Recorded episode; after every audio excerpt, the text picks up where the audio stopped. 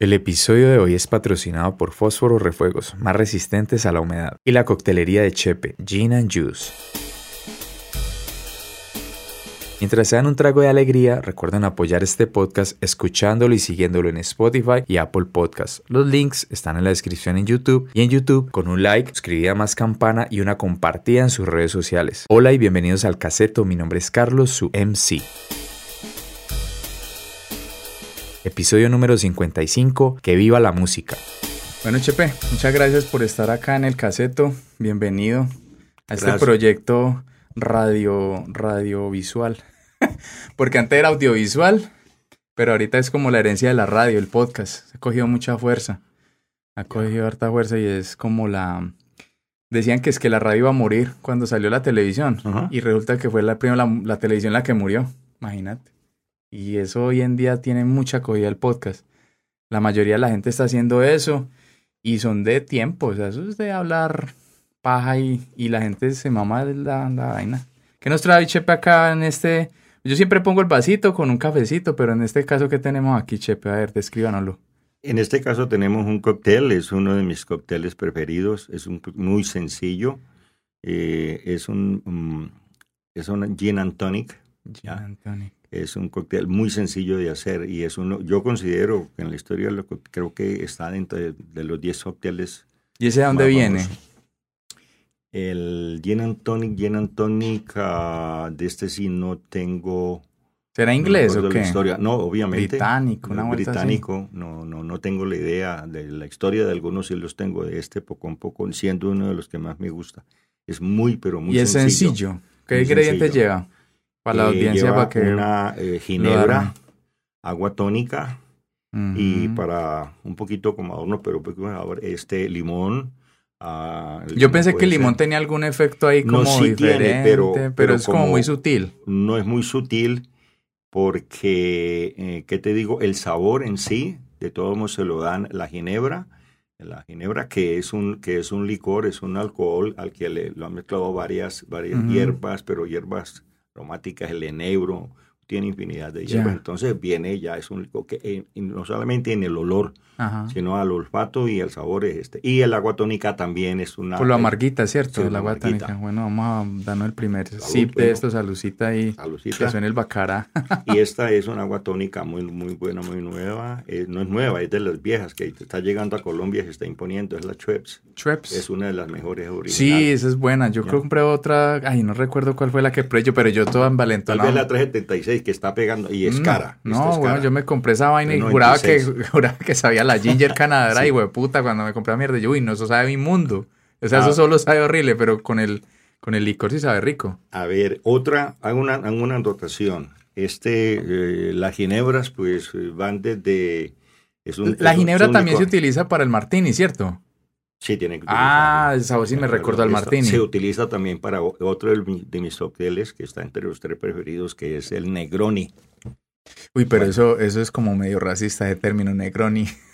No, es, no, es por un conde italiano, Lord Negroni, y el tipo algún día eh, está en un bar y el tipo le dice, tenía su bebida preferida, le dice al barman, "Ve, hoy no quiere, ¿por qué no haces una cosa? ¿Por qué no le echas ginebra? Y ¡pum! Nació El Negroni.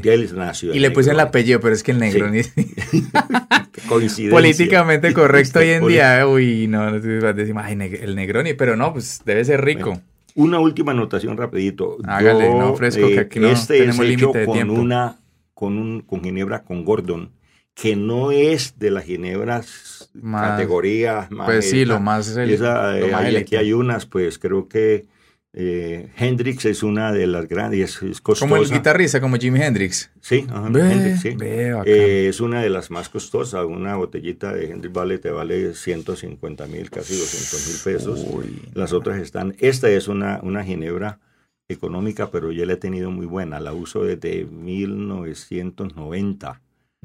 Cuando- O sea, tiene y- buena referencia. Sí. Sabe muy rico. Yo la consumí en mi época de Boston. Es un capítulo de mi Un vida. capítulo de, de tu vida. Uy, pero está muy bueno este trago. Está muy bueno. Sabe, sabe, sabe- Y ese es súper sencillo. es que no sí. tiene ciencia. La Gordon. Bueno, ojalá.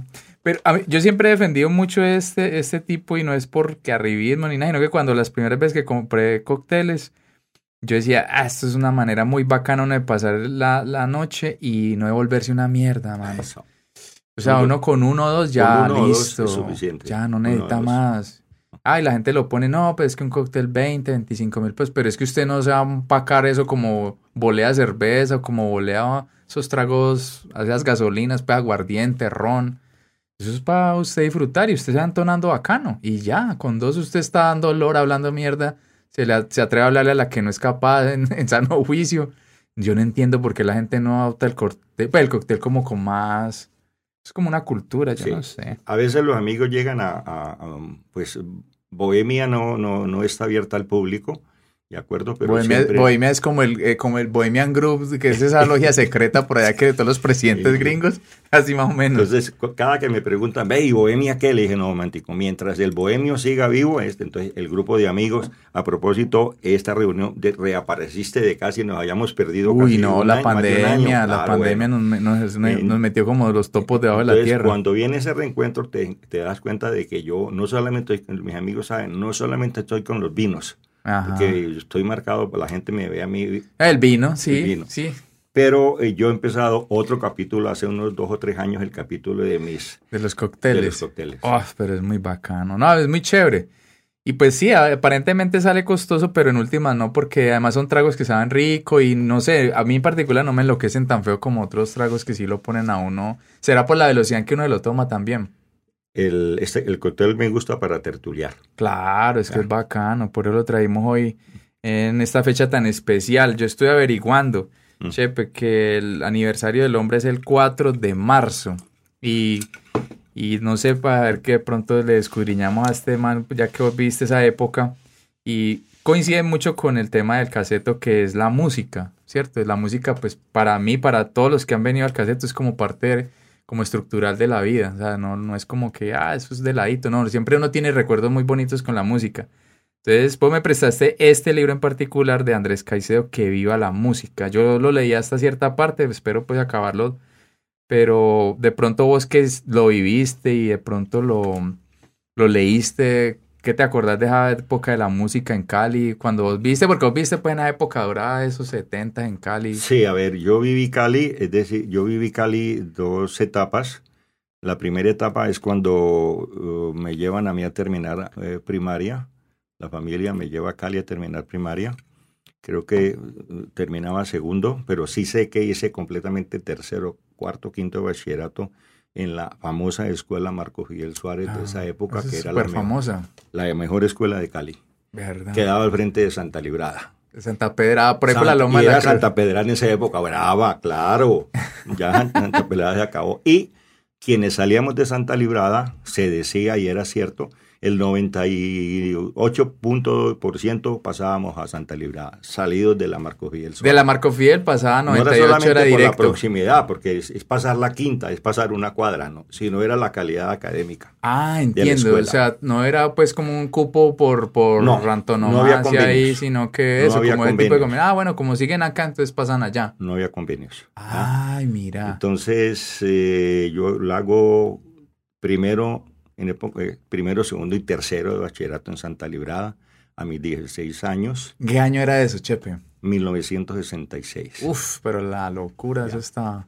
Entonces, la- hay cierta formación mía. Ya en el 65, 66 yo ya estaba metido en el cine. Yo era- Ah, sí. mientras otros estaban en otro, yo estaba en cine. ¿Qué cine en esa época recordás así que, que fueran? Me marcó mucho, eh, y yo, el Sorbe del Griego me la vi en el teatro Jorge Isaacs. En teatro. cine en esa época. En- era teatro y teatro de calidad. No, no, no, no lo que después de que, que se volvió cine porno, el tercer, no. Era uno de los teatros y yo me lo vi allá, pero un cine, era cine normal.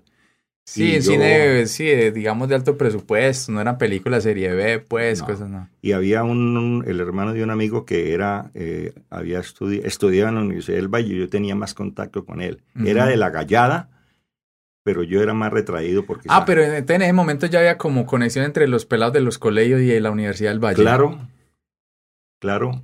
Ya, Es decir, Ah. ¿por qué? Porque primero, en primer lugar, Univalle era Univalle y era, era la meta, no estaba en las universidades de hoy, creo que estaba escasamente, creo que estaba la Santiago, no estaba la San Buenaventura todavía, no, estaba Vicente. Y en esa época, o sea, eh, eh, la Univalle nació allá en ese campus. No, la Univalle estaba detrás del hospital departamental. Ah, que todavía hoy hay sede allá, pero que es como de medicina, y esa vuelta, pero era pues para todas las carreras en ese momento. Mi primer semestre yo lo hago detrás de, en la, sede antigua. Ah, para el segundo semestre ya han pasado Juegos Panamericanos, segundo semestre lo iniciamos, nos trasladamos, nos vamos para Meléndez. Ah, entiendo, entiendo. Volviéndonos ahí al, al cine, Chepe, yo en algún momento llegué a ir al cine a San Fernando, ahí, eso es 30 y qué 30 y algo con quinta y parritas, llegando pues... en la quinta, subiendo por el lado, el lado oriental del Pascual Guerrero. exactamente, fui a ese y fui a uno, no sé cómo se llamaba, en el centro, que quedaba cerca de la FES. ¿Cómo se llamaría? Centro, el centro que queda de la FES. un poquito más allá quedaban los dos cinemas, pero más acá por la quinta era el Teatro El Cid. Creo yo que era el, el Teatro El Cid. Muy bueno. A pie, a pie de calle, y la gente hacía la fila a pie de calle. Ahí vi el exorcista, pero pues no, obviamente la de los 70 y no la. años de... No, no, no. es que esa película la relanzaron como en el, en el 90, en el 2000, 99, 2000. Ellos le metieron unas escenas de nuevo y la volvieron gira mundial y la exhibieron en, en salas de cine.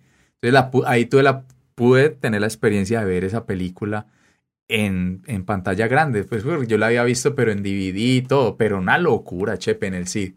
En el 99 salió esa remasterización del, del Exorcista, que es que le habían metido unas escenas nuevas y unos flashazos ahí, pero igual la sensación es brutal, porque imagínate, pues uno, a uno le cuentan los papás y la gente de la época que vio la película en, en cine, en, la fecha que fue, o sea, en los 70, eso fue una locura. Me hiciste recordar algo hermoso, algo de mi juventud de esa época. Ya cuando regreso, ah, eh, en el Teatro del Cid me vi Naranja Mecánica. ¡Ah! En el Teatro del Cid todavía estaba Naranja Mecánica y yo estaba en primer semestre en Univalle.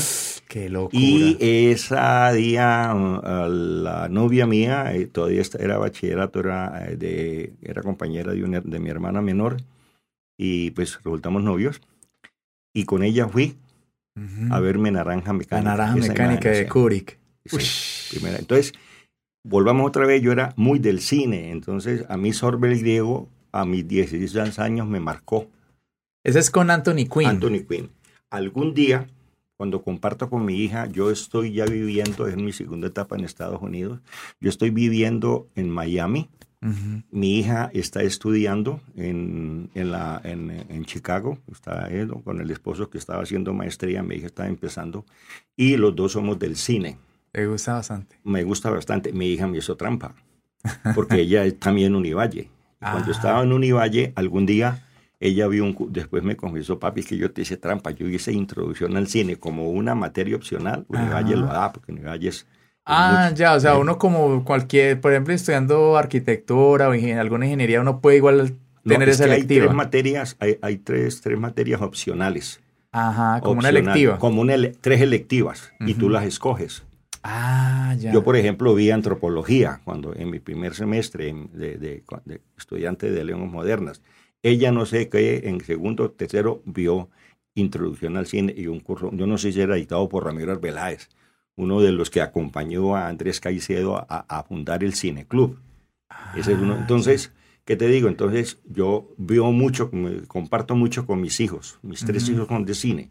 Claro, pues igual tiene la influencia tuya, imagínate. Entonces, eh, algún día mi hija, eh, cuando yo estoy en Miami, me visita en vacaciones, se queda conmigo en la parte estudio, se queda por ahí unas tres semanas de vacaciones y, compartimos mucho y yo tenía ya mi sitio donde conseguía películas originales que las estaban ya reeditando. Entonces ya, ya empezó la locura de coger las películas, editarlas en DVD, en CD, en DVD. Ah, y yo cojo el sitio, Movies for Sale, y cojo el sitio y, y, cojo sobre griego. Y me lo veo con sobre griego y le digo y le regalo a mí. Cuando ella se va en la vida. Regala la copia de le regalo la copia.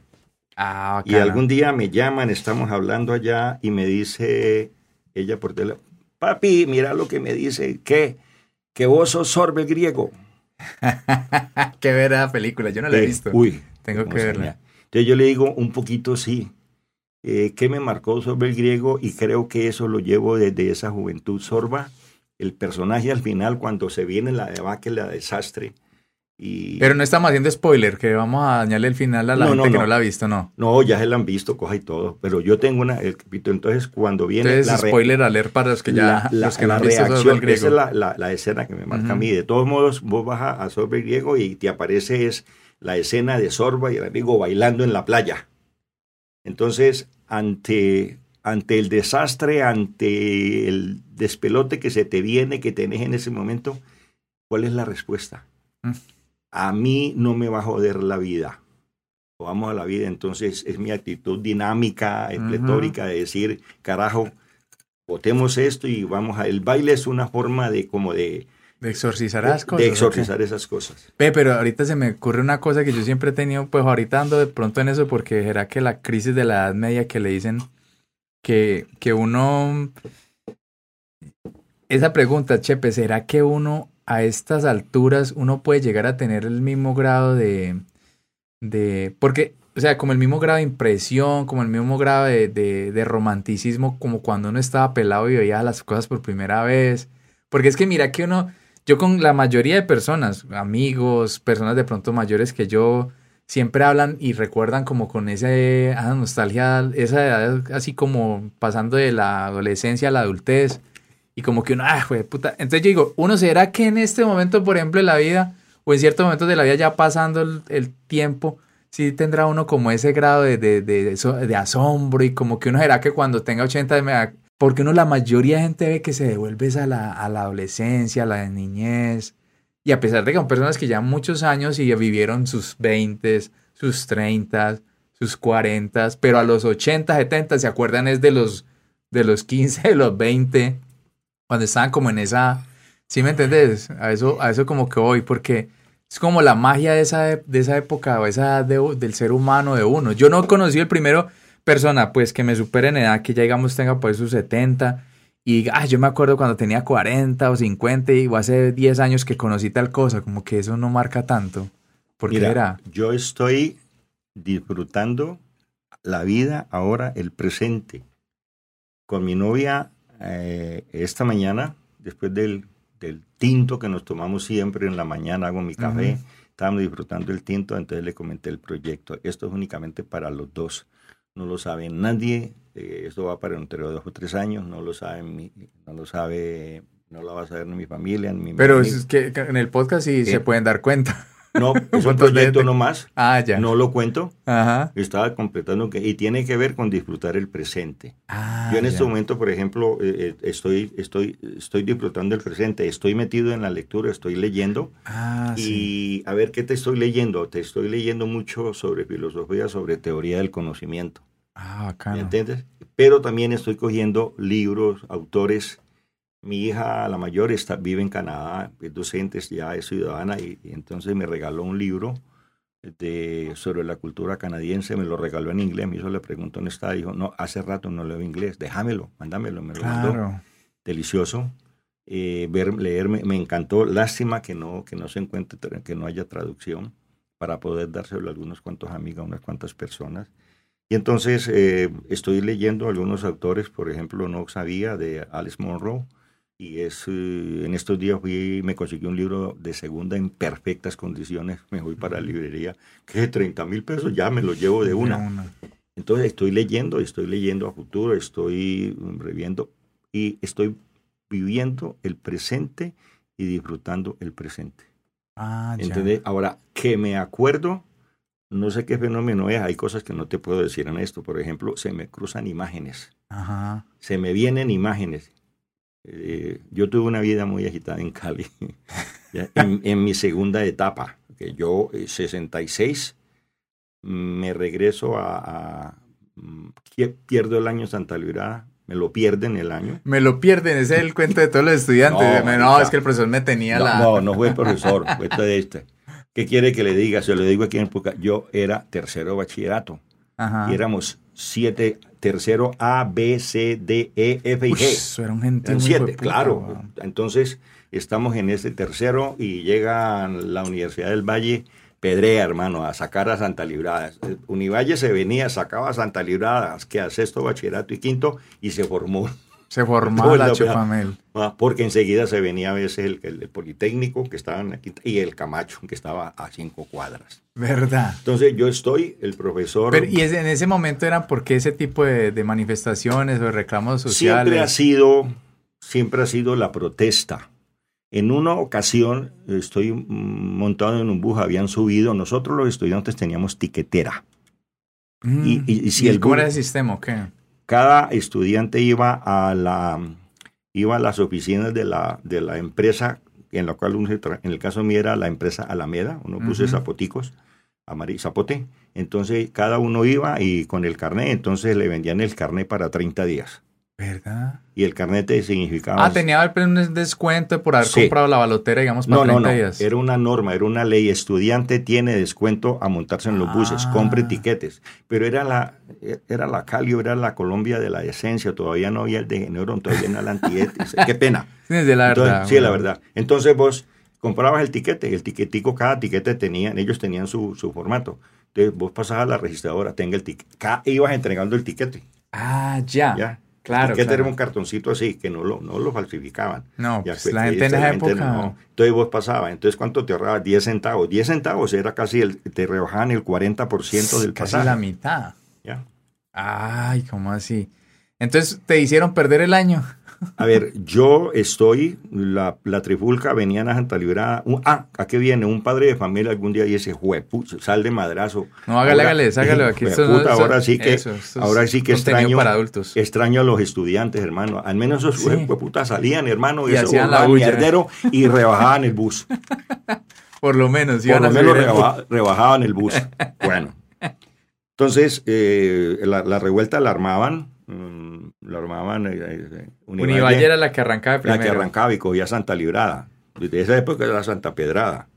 Eh, entonces yo estoy en mi grado tercero. Esto no lo sabe mi familia.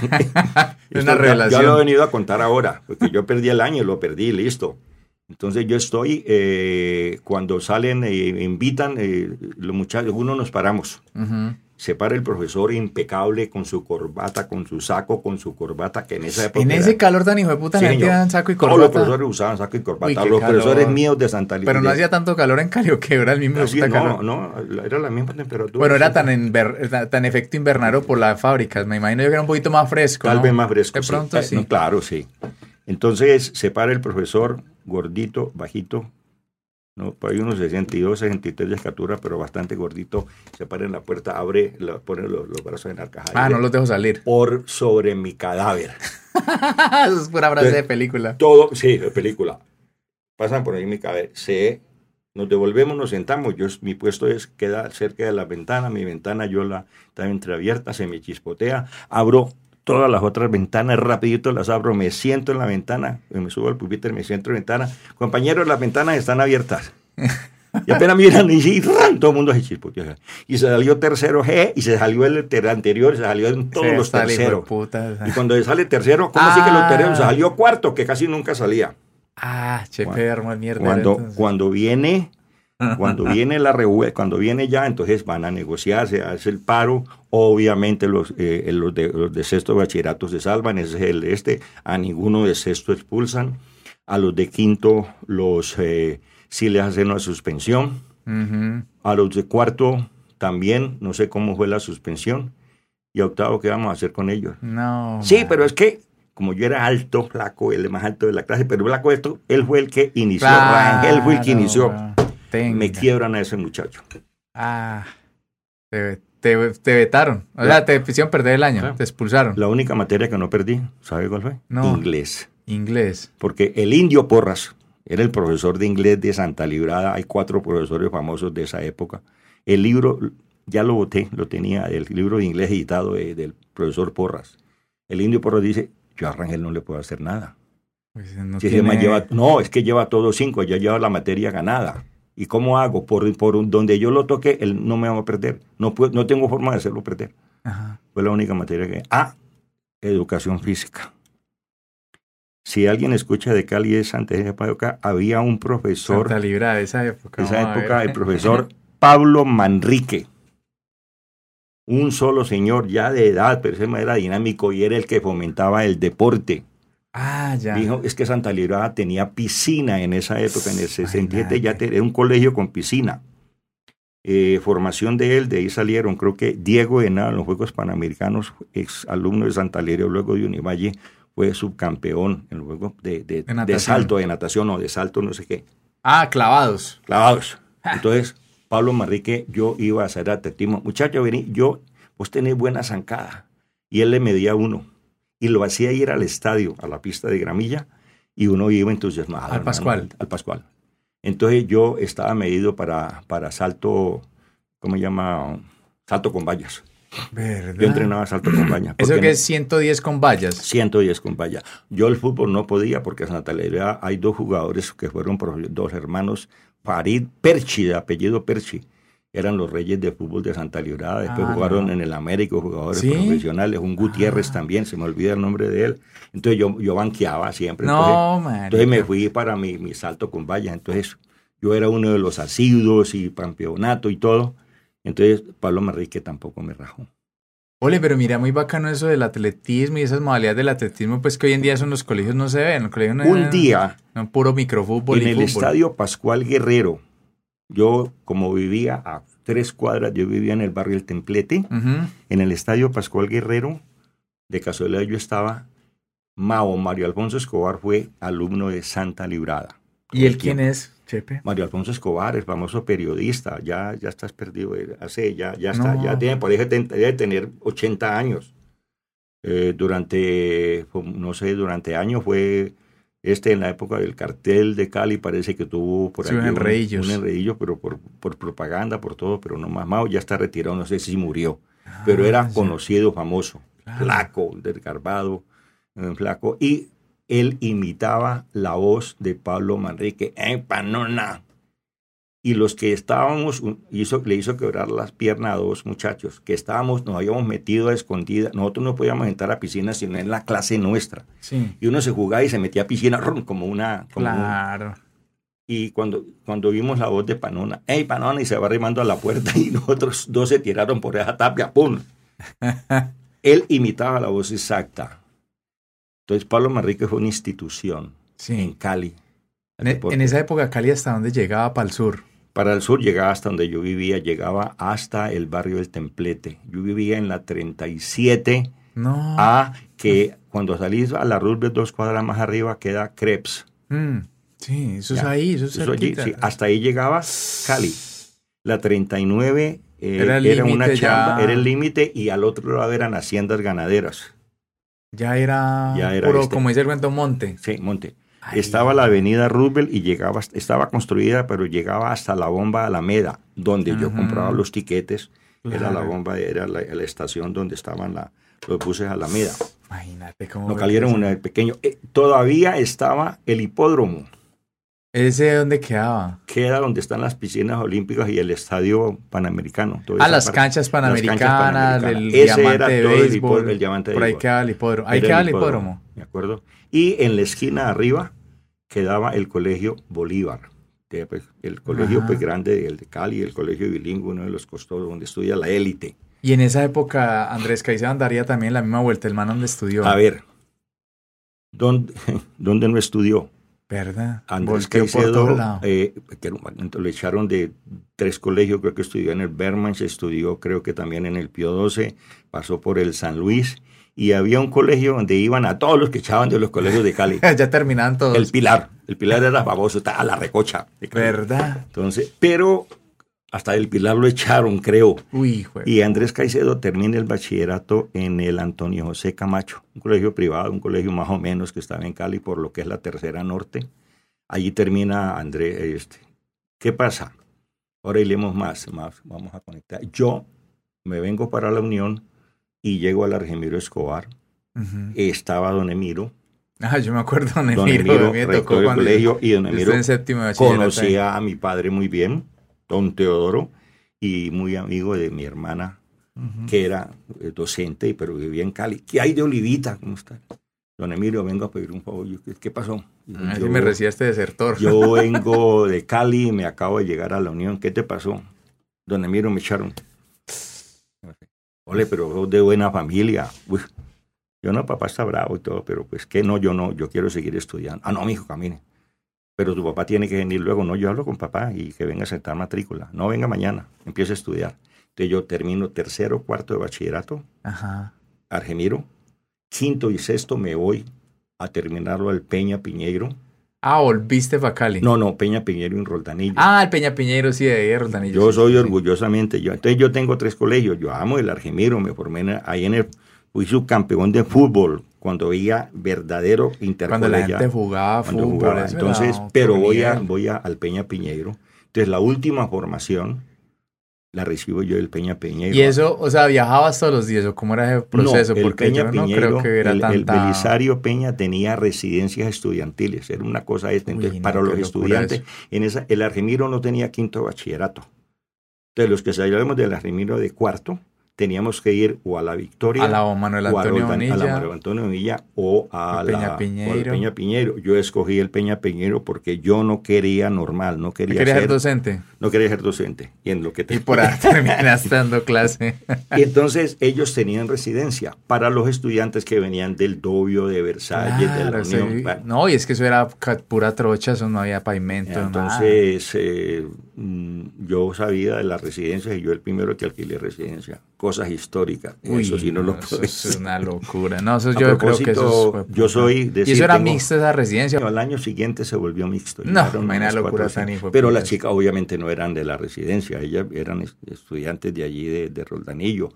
Venían algunas de Versalles, Isabelita, nos encontramos hace, hace como un mes, por fin celebramos las bodas de oro. Tuvimos tres días fabulosos ¿Verdad? El colegio. en el, del colegio. Egresados de esa Egresados de la- generación. de, de 1970. Ah, Entonces yo termino en el, en el, en el Peña Piñeiro, 1970, pago servicio militar. Tenía- ah, chepete, todo. ¿Eso fue en qué? ¿En el 70 En el, el servicio 70 militar? ¿Cuánto se pagaba en esa época? Eran 12 meses, 10 meses. 12 meses. Eso no era año. nada, güey. No era nada, 10 meses pagamos. ¿no? Y a nosotros nos sacaron en 6 meses. Imagínate, ¿y por qué? No, no había tanto No conflicto sé en qué pasó, época. qué tramoya, qué pasó. El caso es que en diciembre nos están sacando. Porque Porque para el 71, 70 fue la época, nací en el 19, en el 70, ya era 71, eh, se posicionaba el señor Pastrana. Ah, el papá de... Rojas Pinilla Misael. había perdido las elecciones. Ay, fue puta. Pero eso ya estaba la guerrilla, ¿cierto? Estaba No, leteada y no, todo. el M19 nace a raíz No, no, no, no, pero Ah, las ya FARC. había guerri- sí, ya estaba, había guerrilla. Las FARC antes, y todo ese bochinche ya. 50. Entonces, resumiendo, yo soy hechura, yo tengo de tres colegios, pero cuando yo llego al- a, Rolda- a la Unión y llego a Cali, yo traigo mi afición por el cine ya y traigo Ja, y acá...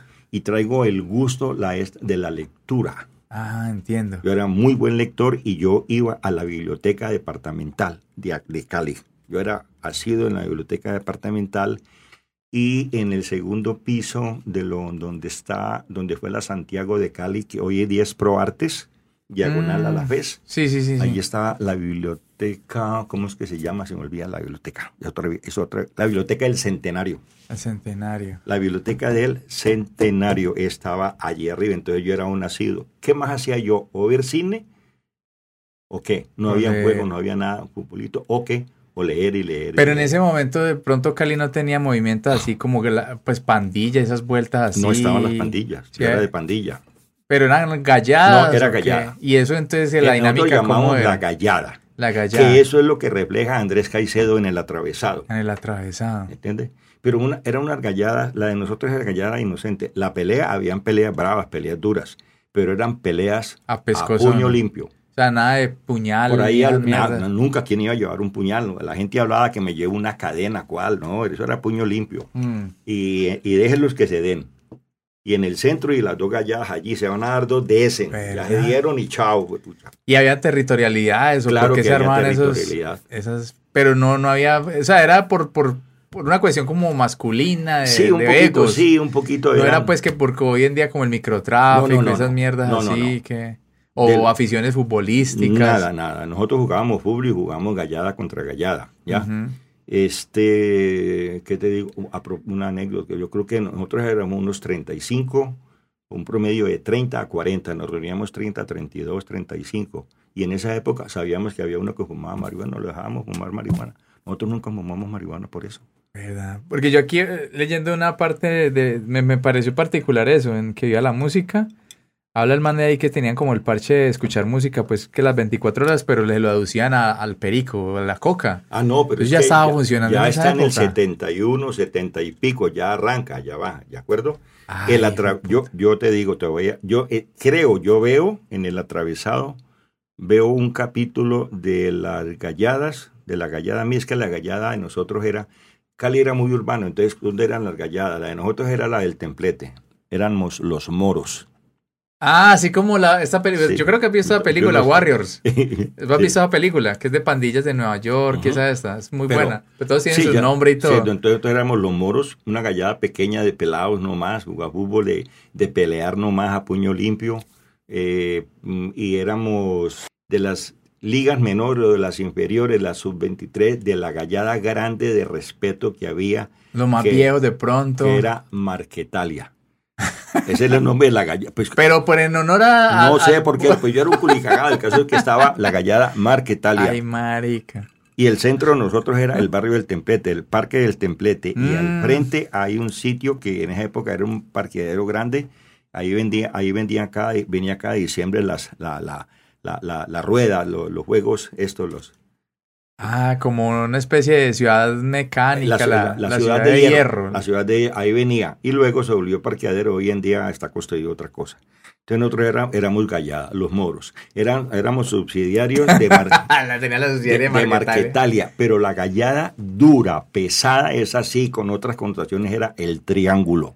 Sí. La gallada del ¿Y triángulo. esa de dónde es? es- era del por- centro, pero esas sí eran, esos eran el- los mayores. ¿El radio de acción cuál era? Era, era, era, el radio de ellos era San Fernando. Llegaban, tal vez llegaban hasta la nieve sexta, yo por, por allá no, no transitaba, solamente llegaba las, las, las famas. Había un personaje famoso, era el duro, no se me olvida el nombre, se llamaba Franklin. Franklin. tipo fornido, bajito. Yo miraba este huevo, como a ser el duro. Ay. todo el mundo le había dado. Nadie se metía con él. Era un mito. Era un mito. Eh, pero entonces el man ahí llegaba a escalar hasta, hasta esa posición como de Después ver a punta de escaló, pescozones. Creo, creo que después escaló otras posiciones y luego se metieron en otras cosas. Pero entonces la de nosotros era gallada inocente. Inclusive allá hay un capítulo Ajá. en el atravesado, la noche fatídica en que los persiguen a todos los matan, es muy sencillo. Santa Librada tenía, además de piscina, era el primer colegio que tenía eh, gimnasio. Ah, fierros, pues. No, gimnasio, gimnasio. Un gimnasio pequeño, un gimnasio más o menos. Sí, Ahí por eso lo- Una cancha, ahí era la cancha, la cancha entera de, de, de, de, de- ahí jugaba el basquetbol, los partidos de basquetbol. Ah, entiendo, entiendo. Era gimnasio ya cubierto. Y algún día no sé por qué alquilaron eso y habían bailes. Y entonces estaba la época, era el twist, era el, es que no, Claro. no estaba todavía el heavy metal, no había No, nada. no, los 70, pero era como un rock and roll, rock and roll. ahí, el sí, era el rock twist. and roll, sí, el twist, el rock and roll. Y la salsa ya escuchaba. Ya se escuchaba la salsa un poquitico, pero ya el 71, 72, ya, ya bien. Pero nosotros éramos, Como- di, nosotros, eh, llegaba la salsa, nosotros éramos música tropical, pero ya para el 71, 70 y pico ya vienen las abuelulos y nosotros ya bailábamos salsa. Abuelulos, y eso Sí, era por qué le decían así. Abuelulo porque se formaban los bailes en las familias, en las casas, eso era de cuota, y tú llegabas y eh, pagabas una cuota y entrabas a bailar, no había trago. No. Para los pelados no había trago, cuidado, porque los papás estaban allí. Claro. Entonces a los chicos los dejaban ir a abuelulos. Ah, ya. Los Entonces, bailes ¿qué? por la tarde. Ah, ¿ya? sí, sí, 3 sí. de sí. la tarde, 2, 3 de la tarde, 6, 7 de la noche, ya se acabó la fiesta. Ah, bueno, pues, entonces, Frank- y entonces, pero esa, la, la pandilla de Franklin, el triángulo era No sé. adversaria de, de, Era, no sé. de Marquetalia. No. Tenían su rivalidad, No, ¿no? no, tienen rivalidad. Más bien, más bien eran, se respetaban territorios. Realmente no me acuerdo. Yo no me meto más en eso. Es decir, no tenía tanta información. Yo era chico, rebelde, jodón. mi pelea era, barrio. era mi barrio. Nosotros del éramos, nosotros éramos del templete. Hace rato me perdí de ellos, no los volví a encontrar. No sé qué es de la vida de ellos. Eh, eh, de luego de la- nuestro campo de acción era todo el barrio El Templete. Había un barrio nuevo que había nacido, Tequendama, un barrio nuevo que fue naciendo. Tuvimos una pelea histórica con ellos Y entonces, ¿cuál es la, cuál es el, el bonche que vos decís que es, que vos jurás Eh, que es el entonces, mismo? en esa... Pero se, se lo contaron a Andrés Caicedo, él se dio no cuenta sé, del bonche yo o veo, él yo la veo vivió? ese capítulo y se me viene a mí lo que nosotros vivimos. El caso es que nosotros estábamos allí y estaba un grupo bailando y como tiene tarima allá, tiene un escenario, una tarima, entonces... En el Coliseo de, en el Coliseo de, Santa de Librada, Santa Librada. adentro, entonces empezamos nosotros, habían dos de los nuestros que bailaban bien, eran los bailarinos duros, entonces los subimos y luego viene una gallada nueva y sube al otro. Ah. Y nosotros, ¿qué? Estos putas aparecidos, ¿qué? Y nosotros volvemos a subir al escenario de otro y a la otra chica y, puta, nos bajan. Ah, de modo que estaban en el territorio nuestro. Ajá. Pero en esa época era, era, era Marquetalia la que estaba en la pelea. Y nosotros éramos, nosotros éramos subsidiarios de ellos. Es más, nosotros éramos unos regalados. Sí. Ellos no nos recono- nosotros nos decíamos eh, que éramos sí, subsidiarios de ellos, de- que éramos la liga menores, pero no. Sí los conocíamos. a Sí, veces sí, como cuando no, yo, yo ando con ellos, pero en última manera ni siquiera ven quién ustedes. Puta, no. Pero entonces nos decíamos subsidiarios de, Marqueta- de, de Marquetalia para que nos tuvieran respeto. Claro. Ya, Y ahí nos juntábamos y nosotros jugamos partidos. Jugábamos Ajá. partidos de fútbol. Bueno, y ese día, en esa pelea, cuando se formó la pelea, Ay, güey.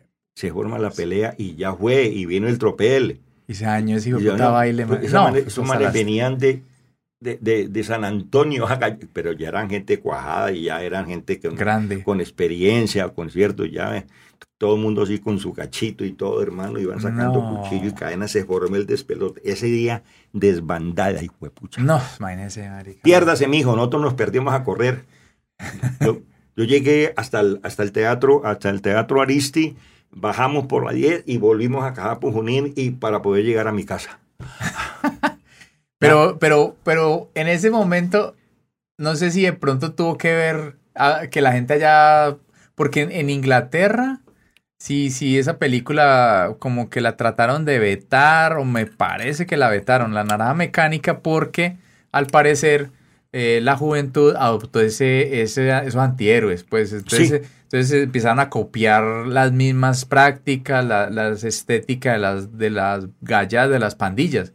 Entonces, como eso es una película de pandillas, pues es la pandilla de Alex, que es cierto, es de blanco y esas botas militares y otras, y se agarran para pescozo. Entonces, pregunto yo, de pronto eso también ayudó como a incentivar que, porque me imagino que la película no la viste solo en Cali, la tuvieron que ver muchas personas. Sí. Y haber salido pues con esa No, raya es y que uy, un escándalo, güey. y naranja. Claro. Claro, entonces ve- ver a peli, eso no era, o esas pandillas ya existían, esos gallas ya que se agarraban a pescozones y todo, ya No, existían. la gallada en el desde antes.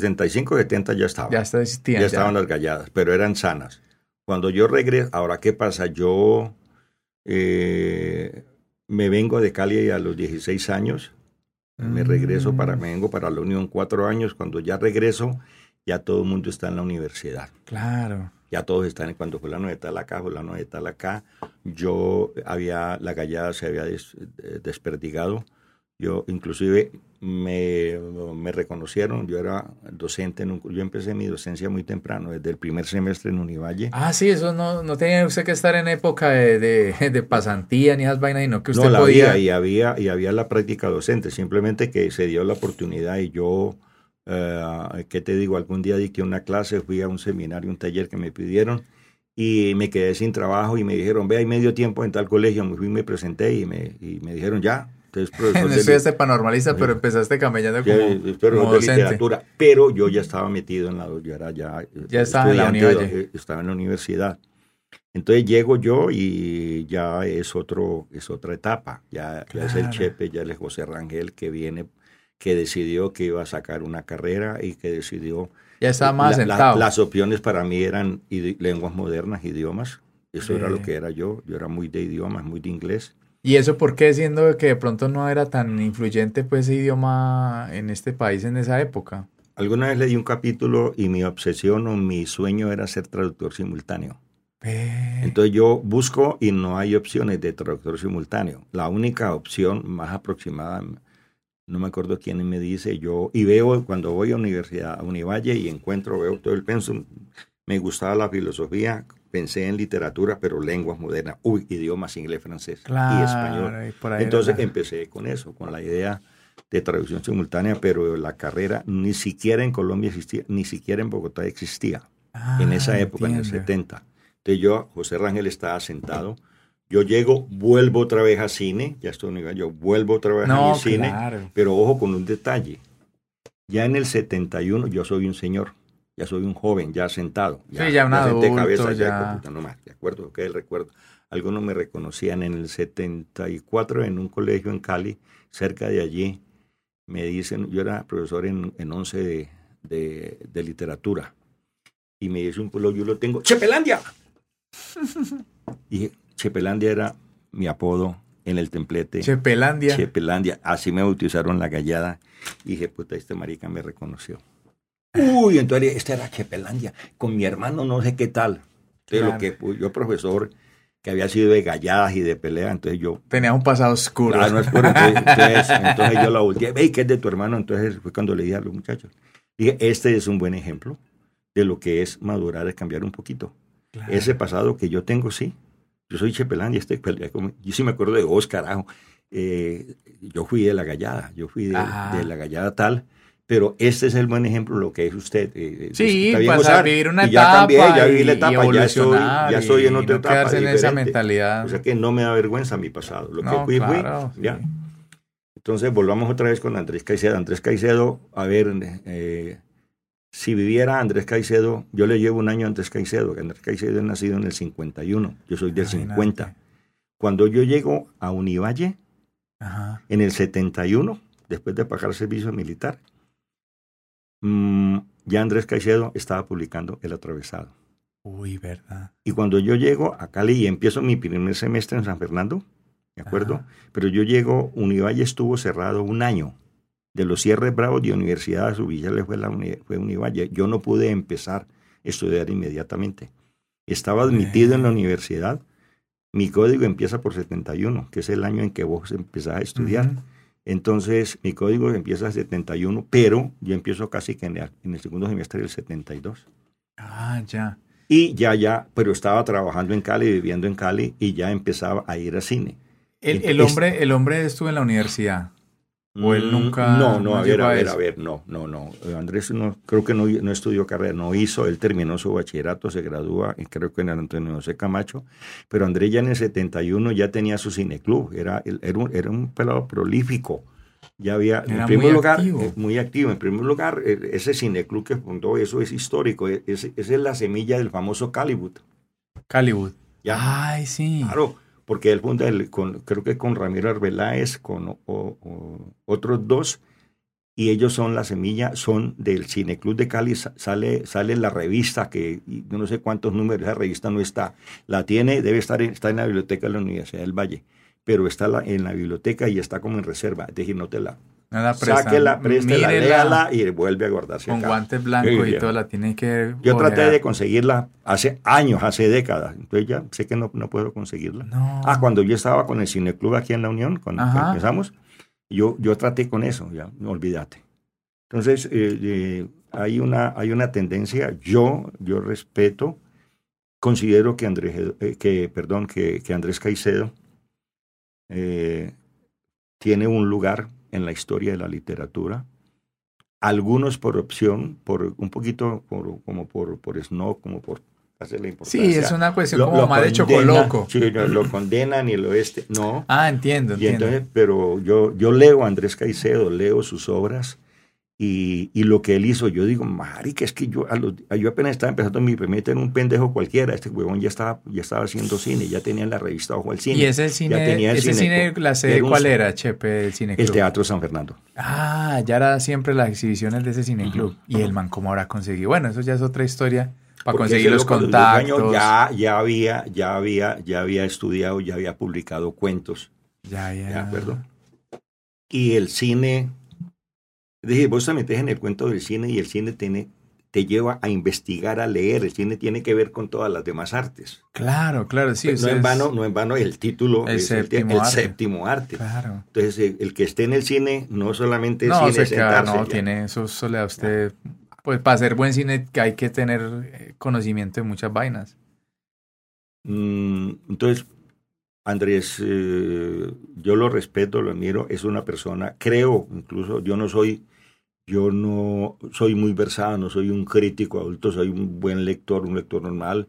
Eh, a través de mi docencia, pero sobre todo mi persona, he, crecido, he cogido, tengo, tengo buenas lecturas. Considero que, eh, que si tú eh, para enseñar literatura tú tienes que enfocarte y que tienes que tener una visión tan amplia, tú tienes que saber de cine, tú, tienes que, tú tienes que saber de arte. La, la, gente cree que porque yo hago exposiciones, no, yo tengo que saber de arte porque eh, porque cuando yo estoy, por ejemplo, hablando del romanticismo, hay romanticismo en, en hay romanticismo en, en, la pintura, romanticismo en la música, en, el en la poesía. Cuando tenés el, el, barroco, barroco, pintura, arquitectura, entonces vos tenés que tener un conocimiento. Claro, sí, tener algún bagaje al respecto. Y, considero que Andrés Caicedo, en el atravesado en que vive la música, es, uno, es uno de los primeros exponentes de lo, de, si le colocamos un título, un remoquete, de la literatura urbana. Sí. Si hablamos de literatura urbana, en los premios es Andrés Caicedo. Y, y el hombre en, en, su momento en paralelo habría en otras ciudades de Colombia alguien así que como tan representativo. No. Porque es que yo ahorita, ahorita que, que recuerdo es como muy de o sea, a pesar de que a uno no le guste la lectura, sí es como inevitable para el que haya estado en Cali en su adolescencia o que haya, pues, así sea, o los que viven en Cali, que, que Andrés Caicedo sea muy presente como en la vida del joven, por lo menos hasta donde yo recuerdo en los noventas, cuando yo iba mucho a Cali, finales de los noventas, eh, eh, Andrés Caicedo era parte de la, de la tertulia, de la charla y se hablaba de él y era un ícono como pop también. ¿Cierto? Porque él también le gustaba mucho el rock. Es un rockero, pues, la pinta del man. Es que, de hecho, uno ve a Andrés Caicedo a veces esas, esas fotos y parece un rockero contemporáneo, ¿no? No lo ponen usted en esa época. Si le, se lo saque, lo ponen, pues si no fuera por el entorno, los carros y eso, lo pone al solito, pues parece un rockero moderno. O sea, con sus gafas así de marco grueso, como un hipster, una vaina así, aunque alguien sabe que los hipsters eran que es que los 50. Sin embargo, es como muy eso. Yo, eh, pero entonces uno no escucha eso como esa, pues no sabe uno, será que pues no le ha puesto cuidado, pero en Bogotá como que no hay un, un joven que haya marcado esa década de los 70 como un escritor así, que se haya como puesto a pensar y haya sido tan vanguardista de, narrar esa vida urbana del pelado de, de, la ciudad, ¿cierto? El, de la calle, todo ese cuento. Entonces, porque el man tiene otra, que Angelitos Empantanados es otra también del hombre. ¿Ja la leíste vos? Sí, incluso. sé que se llama así. Este, en el Teatro Municipal, yo soy muy malo para eso, me olviden, hace por ahí unos ocho años, yo me di cuenta que el, no sé si, qué teatro, hay un grupo de teatro de Medellín de mucho respeto. Se me olvida el nombre ahora ese grupo teatral, pero es de respeto de Medellín, es cuajado, es, ya tiene su historia, tiene su lugar propio en, en, la historia del, del teatro colombiano y de Medellín. Y ellos hacen un montaje de angelitos empantanados. Yo supe de ese montaje, pero no lo pude ver. Y hace, yo ya estaba radicado aquí en la Unión, uh, hace ocho años, no sé, nueve años, cuando veo yo, la, yo me mantengo muy tratando de ver cuál es la cartera de Cali, qué mm. acontecimientos hay para no perder. Cali es mi alimento espiritual. Yo no, yo vivo la unión, amo la unión, me gusta la unión, ya me establecí aquí, pero yo no me despego. Pero sacas el fincho para ir a Cali claro, a, parte. No aprovecho, veo a mi familia, veo a mis hijos, únicamente a, mi único hijo que queda allá, porque ya las mujeres se fueron. Eh, se fueron. Entonces el encuentro con, mi, con mis hermanas, mm, compartir el tinto, compartir con ella, con mi familia, pero también es ir a una película. Comparto mucho con Andrés, con mi hijo mayor, si vamos siempre a cine, cuando hay buen cine, y va a ver a buscar libros, buscar películas. Si hay alguna vaina de teatro en el Y teatro, teatro, Y me di cuenta que, eh, que hicieron el montaje, hicieron, lo tenían en el Teatro Municipal Angelitos Empantanados se me olvida el nombre. Vamos a ver, tengo, a veces se me va. La pero, uy, pero es, Yo pensé que, que, en, Colombia había dos, pero pues como es cierto, como, como a veces hay paralelos, entonces de pronto en Cali, en ese paralelismo, de pronto había un pela de Medellín que andaba en el mismo cuento, otro en Bogotá, no sé, en las ciudades grandes de Barranquilla. No, a ver, tal vez un poquito, a ver, que, que de, de, de tan corta edad Es que era un ese, man, ese man era un culica, era un pelado. 20 Ese man, pues si murió a los 25 años. No, ese sí era la, ese es el, el arquetipo del rockero. Pues no fue rockero, no fue estrella de rock, pero pues mucho rockero muere a esa edad, a 25, 27 años, es una edad como muy Sí, marcada. pero es que eh, usted sabe por qué murió, cómo murió. Creo que se suicidó. Se suicidó. Él decía que el- la vida no pagaba la pena vivirla después de los 24. Ah, eh, hasta los 24 llego yo, no vivo más. Ay, no paga la pena vivir la vida. vemos. Y no, y no creyeron, ni le- nadie, la familia, cuando las Ah, él, él lo hizo público. No, él, él había hablado, él había hablado, la vida no paga la pena, yo no sé no vivirla, yo no paso, no, no, no, no sé si dijo exactamente no paso de los 25, pero él anunciaba, él decía, la vida no paga la pena vivirla después, después de los 24. Y ese día se empecogió todo, fue, creo que fueron pastas, Se una sobredosis, se empepó, se calmantes y cal- chao. calmantes y chao, Paro cardíaco. a los 25 años tenía. Con esa producción, con, yo no tengo mala memoria, te lo digo, se me van, pero dientes de caperucita, yo eh, en mi último año de docencia en el Argentino, yo soy profesor de idiomas, de Ajá. inglés, pero en Cali fui docente, fue más de literatura que de inglés Entiendo. en Cali. La mayoría de mi docencia fue Cali. A veces me repartía en inglés y español, inglés y español. Eh, entonces, en mi último año, en un grado que yo tuve, siempre me daban el sexto y séptimo, que alcan- alcancé a, sacar una copia de, los dientes de Caperucita. No. Y la, la trabajé con los estudiantes. Mi, mi criterio en esa época, yo siento, si yo quiero enamorar a la persona de la lectura, yo tengo que darle buena lectura. Claro. Yo tengo que, este, yo no, la lectura, yo digo que quienes más, más mal han hecho, y yo hice en un momento de mis primeros años mucho mal, eh, a favor de la lectura, de la lectura, es poner a la gente a leer a la hora, me lee cinco libros. Ahora eh, hay Como un una imposición. una impo- ahora hay un programa de, supuestamente es el pileo, yo lo sé porque a mí, me, no, a mí no me tocó, yo me retiré de eso. Pero mi novia es docente de literatura y está en eso del pileo. ¿Y qué es el pileo? Es una es un software programa de para lectura. leer. No, es un programa, lo lanzan, viene del Ministerio de Educación y llega, este el pileo es un programa y lo tienen que hacer, lo tienen que, lo tienen que desarrollar. Ah, ya es como una hoja Una de guía, pues. Promoción de lectura. Ay, bendito. Mm, No. Qué pena, muy mal hecha. Yo me imagino. Hermano, si yo no soy buen lector, si yo, yo contagio, yo contagio si tengo la enfermedad. Claro. ¿De acuerdo? A- a- pero ahora los, los, los, los de, los de este virus que son qué? Son Los Los que del son- COVID. y los COVID que, que Eh, tienen, ¿cómo es que son? Asintomáticos. Son asintomáticos, no, la lectura no es asintomática, o lee o no lee, y usted la entiende y usted ama la lectura. Entonces yo no puedo contagiar lo que yo no tengo. Claro. Además tengo que ser táctico. En el cine, a mí me preguntan mucho de cine, venga, yo, yo busco la película, En Andrés Caicedo, que muy prolijo y se, y se fue a los 25. Cagadísima esa parte, ¿cierto? eh, dos cosas, creo, me parece, en el mismo año él le acaban, fue Colcultura la que le editó Que Viva la Música, imagínate, Colcultura editó el libro de él. Pero no era una cuestión como los concursos hoy en No, día, no era sino que alguien lo leyó no. y le pareció bueno No y eso hay que sacarlo. No sé cómo fue, cuál era la este, quién estaba en Cultura, lo recomendó. El caso es que editaron el libro. Saque- salió la edición de Andrés. Pues puta, que viva la música en Cultura. Era un. A no a cualquiera le iban a, a publicar ese libro. Y en ese año que el marica decide suicidarse. El man por donde vivía ahí en Cali, No me acuerdo. Él, tiene- él tiene que ser San. Fernando del Oeste, sí. del oeste, porque él era, de billete, la era de billete, ¿cierto? Mm. ¿Qué tal está? ¿Levanta más? No, está súper rico, Bueno. Ah, rico. otra cosa, este me olvidaba. Eh, uno de los grupos grandes, y lo respeto, yo lo, es de los grandes grupos de teatro de Colombia, grupo Matacandelas. Él es el que hace la, hace la, la adaptación a teatro de Angelitos Empantanados. Que le tocó en su época, en los 90, la universidad, o en los 2000, es- todo el mundo tiene a, algún librito, se compró, algún librito leyó de Caicedo. Es muy de, de ahí. Otro punto de casualidad, eh, el atravesado. eh, yo, yo creo que debo, yo me, me- me retraigo a fechas y por ahí en la década del 80 tuvo que ser entre el 82 al 85. Entre el 82 y el 85 veo la primera, eh, la primera hora, la primera puesta en teatro, puesta en escena del atravesado y la veo en el TEC. Genial, me encantó.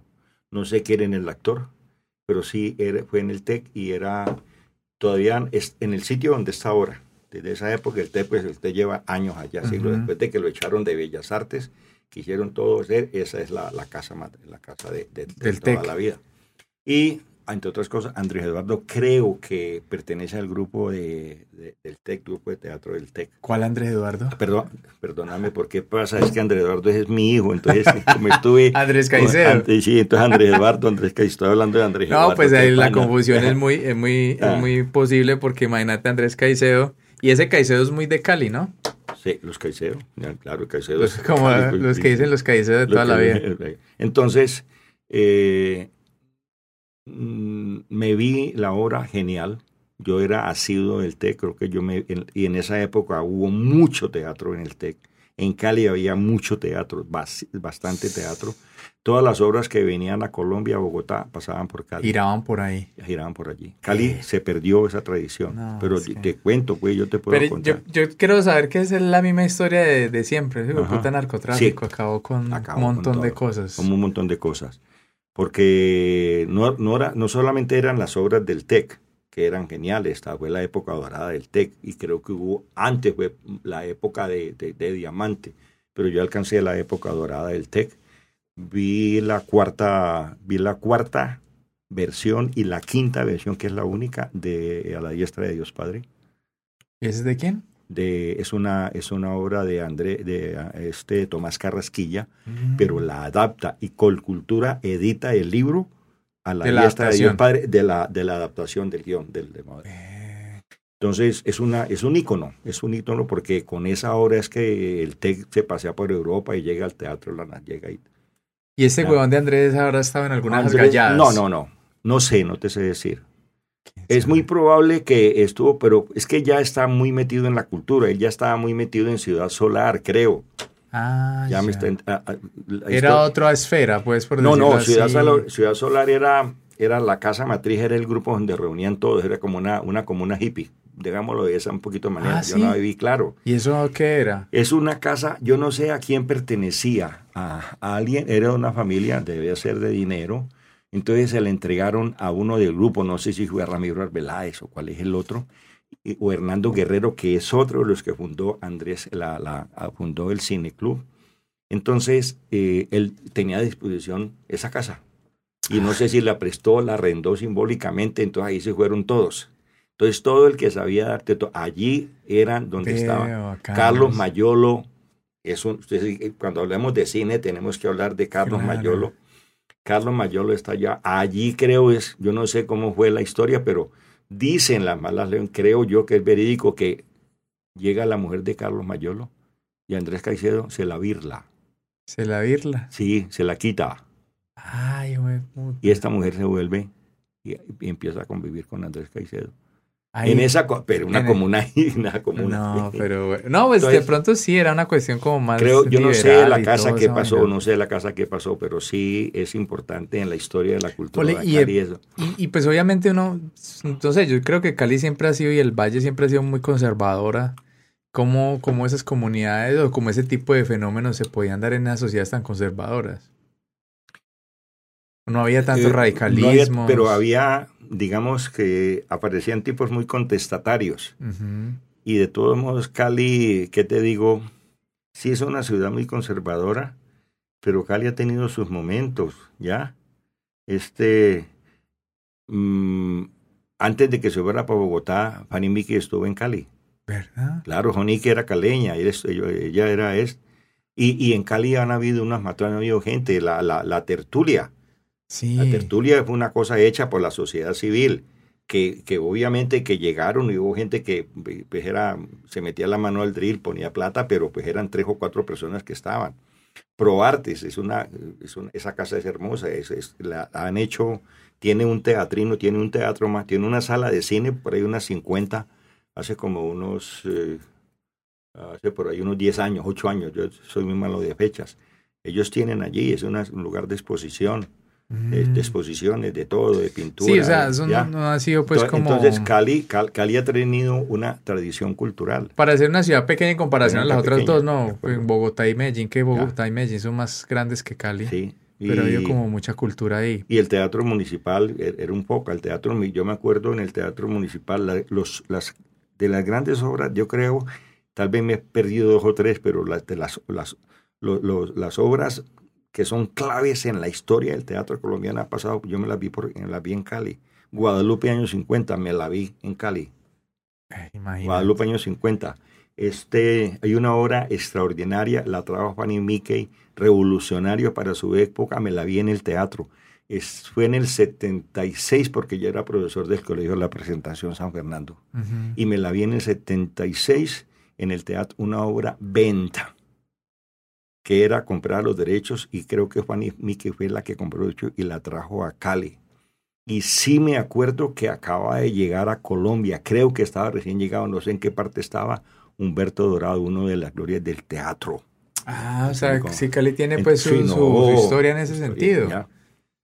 Pero es muy, muy, muy, muy particular porque de todas maneras eh, se tiene claro pues que el teatro es muy, es muy, pues como en ese sentido, sin querer queriendo, dice muchas verdades y le hace caer en Pues- cuenta a mucha gente muchas cosas. Claro, el pues, teatro es ¿por qué peligroso? Es para, claro. Para, que- una, so- es que- para una élite. es- El teatro es peligroso. Pero es que en esa época sí había el famoso, el famoso realismo. Es decir, el teatro era muy politizado, Sí. bastante politizado. ¿ya? Ese era el realismo socialista. Si usted, si el teatro literatura no sirve a la causa de la revolución, no sirve, fuera. No lo no estamos Uy, con- ¿cómo así? Ese es el Ole, Chepe, socialista. y entonces ahorita que estamos pues como en, en, en ese, en ese berenjenal que se metieron estas, este, uy no, yo no sé, Rusia, esta gente, ¿cómo era ese proceso acá? Porque el M19 yo tengo entendido que es como caleño. Yo, El- yo tengo idea como que es bayuno el M19, como El- que la es raíz, que la semilla está por este SM19 lado. El M19 creció en Cali de una forma tremenda. Yo, mm, siendo profesor en el colegio, alguna vez realizando, ah, para, para una excursión, eh, recogiendo fondos, yo era el que coordinaba la excursión. Mm. Este me tuvo que, me fui a, me invitaron a Terrón Colorado. Y cuando llego a Terrón Colorado, pues yo era de, yo era, pues no soy elitista, pero pues yo era San Fernando, era templete, templete, estrato 4. Claro, sí, no era tan, tan.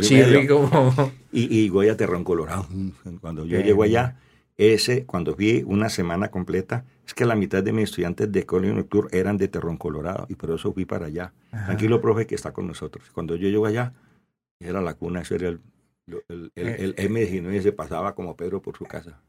Carlos Pizarro, ¿dónde era? No, él sí no era, él no era caleño. No, No era ¿dónde caleño. sería el hombre. Pero sí tuvo muy mucho arraigo el Sí, M19. el, el Cali, M19 en Cali. Yo no sé No, yo grande- tenía de como... todos modos, Colombia, yo, no, yo creo que la, la- la- historia del bloque socialista fue un movimiento donde estuvo toda la inteligencia caleña. Yo era un culicagado, yo fui el famoso bloque socialista. ¿Verdad? Ya, bueno, Pero último. ¿cómo era ese cuento que en esa época, cómo se vivió, verdad, esa, esa cuestión de, por ejemplo, la, esa vaina de los misiles? ¿A uno te tocó eso en Cali? La, la crisis de los misiles fue en el 60 y qué? No, ¿66? 66, yo estaba... ¿Cómo sentía la gente? O sea, gente ni se daba cuenta. No, pues, en esa época no había, habían dos canales de televisión en blanco y negro. Que idiota, no había red. Ve, y, y volviendo a, a, a Caicedo, yo digo, ¿cómo era la difusión o cómo era el, era el voz a voz en Cali? Sí. El conocimiento, porque él se dio como ese boom del, del man, o, o la gente toda era, la gente percibía que ese man existía en Cali, ¿era muy popular o, Era popular, o era como en ciertos círculos, como en los de estudiantes? No, era del círculo estudiantil también, pero, pero que pero digamos que la gente en esa época Cali sonaba Andrés Caicedo. sonaba Andrés Caicedo, claro. Su cineclub. no, claro, la ¿ya? gente de después, de, después del cineclub de Andrés Caicedo viene un otro cineclub. Yo era el cineclub. Yo no sé, yo no sé en qué año se funda, saca la tertulia su cine. Pero es que yo era de cine. El fin de semana yo me veía tres películas, y no cuatro. Yo salía de San Fernando, me iba, creo que era el Teatro Calima, y yo me esperaba y esperábamos por ahí tomar un gaseosa o tinto, lo que fuera, o me iba para la biblioteca. Y a las siete de la noche estaba yo en la tertulia sin mirar la programación. Yo sabía que tenían una película buena. Yo me iba a O la, sea, fija, a, las, a la ciega. a la ciega. Porque no, no ah, en la tertulia también había cine. Cine Club. Claro. ¿Y las entradas cómo eran? Normales, era un poquito económica. Económica, no era muy cara. En esa época, ¿cuánto? ¿No te acordás del precio exacto? Muy no, difícil no, recordar, no, no me ¿cierto? acuerdo del ¿Cuántos pesos? exacto. Porque eso era pesos. No, no, no me acuerdo del precio exacto. Pero, uy, pero Entonces, entonces... Cali tuvo, Cali llegó un momento determinado en que habían, eh, habían seis, ocho cineclubs. Seis, ocho cineclubs, de acuerdo. Se te ayudaba, yo creo, mucho esa cercanía con el puerto, Chepe. Con ese puerto de Buenaventura para que entraran los, el- el- las No, latas de... de- Eh, no, ayudaba mucho era para la música. La música de la salsa estaba por buena, entraba por Buenaventura. ¿Verdad? Pero entonces el cine era de qué? ¿Cómo era el salto ahí? ¿Llegaba a Bogotá o por, por aire llegaba? No, había- por avión. Yo no creo, yo, yo no sé cómo llegaba, cómo era la distribución o cómo se daban. No, el barco es como difícil, yo creo que No, la salsa avión. entraba, venía. Venían los, los marineros o la gente que estaba allá y entonces venía. eh, eh, la historia dice que habían dos o tres y los, los primos o los hermanos ¿no? que estaban en Nueva York estaban allá, mandaban, compraban la y la mandaban para acá. En barco. Eh, pero lo del cine no te sé decir, te digo, a mí en ese momento no era, yo no estaba, estaba, no, no, no estaba, era amante del cine, comía cine, bebía cine, pero no estaba metido tanto. Alguna vez eh, hay un amigo, era de Univalle y fue conocido por algunos pros, pero se me olvida el nombre, él estaba montando cineclub y nos habíamos encontrado, me dijo Rangel, me invitó. No sé de qué manera murió, espontánea murió. Cuando me dijo "Ay, que murió Próspero, se me olvida el apellido de él. Pero yo no estuve metido en, en nada. Yo era un espectador, yo era un amante del cine. Mm, En teatro era, ha sido el teatro, yo no me perdí. Es más, en mi colegio, que era un colegio de, de nocturnos, es decir, yo era de, de la gente que te quería terminar su bachillerato. Uno de mis, digamos, dentro del programa de español de literatura de cuarto, yo lo llevaba a ver el TEC. Ah, El. TEC lo tenemos a la vuelta, lo tenemos al cuadro. Usted no sabe el TEC, el TEC es el, el ícono de Cali, tal cosa. Entonces hagamos una cosa. Tú, eh, aquí tengo 10 libros, los ustedes vamos, ahí sí era un poquito obligatorio.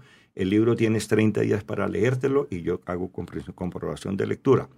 O vamos a ver una a la hora del TEC y a mí me dan descuento. Entonces yo iba al TEC.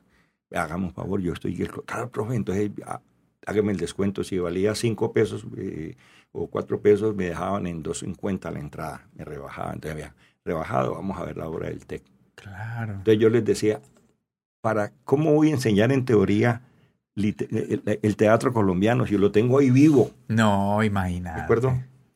Entonces vamos a ver lo que es el teatro colombiano.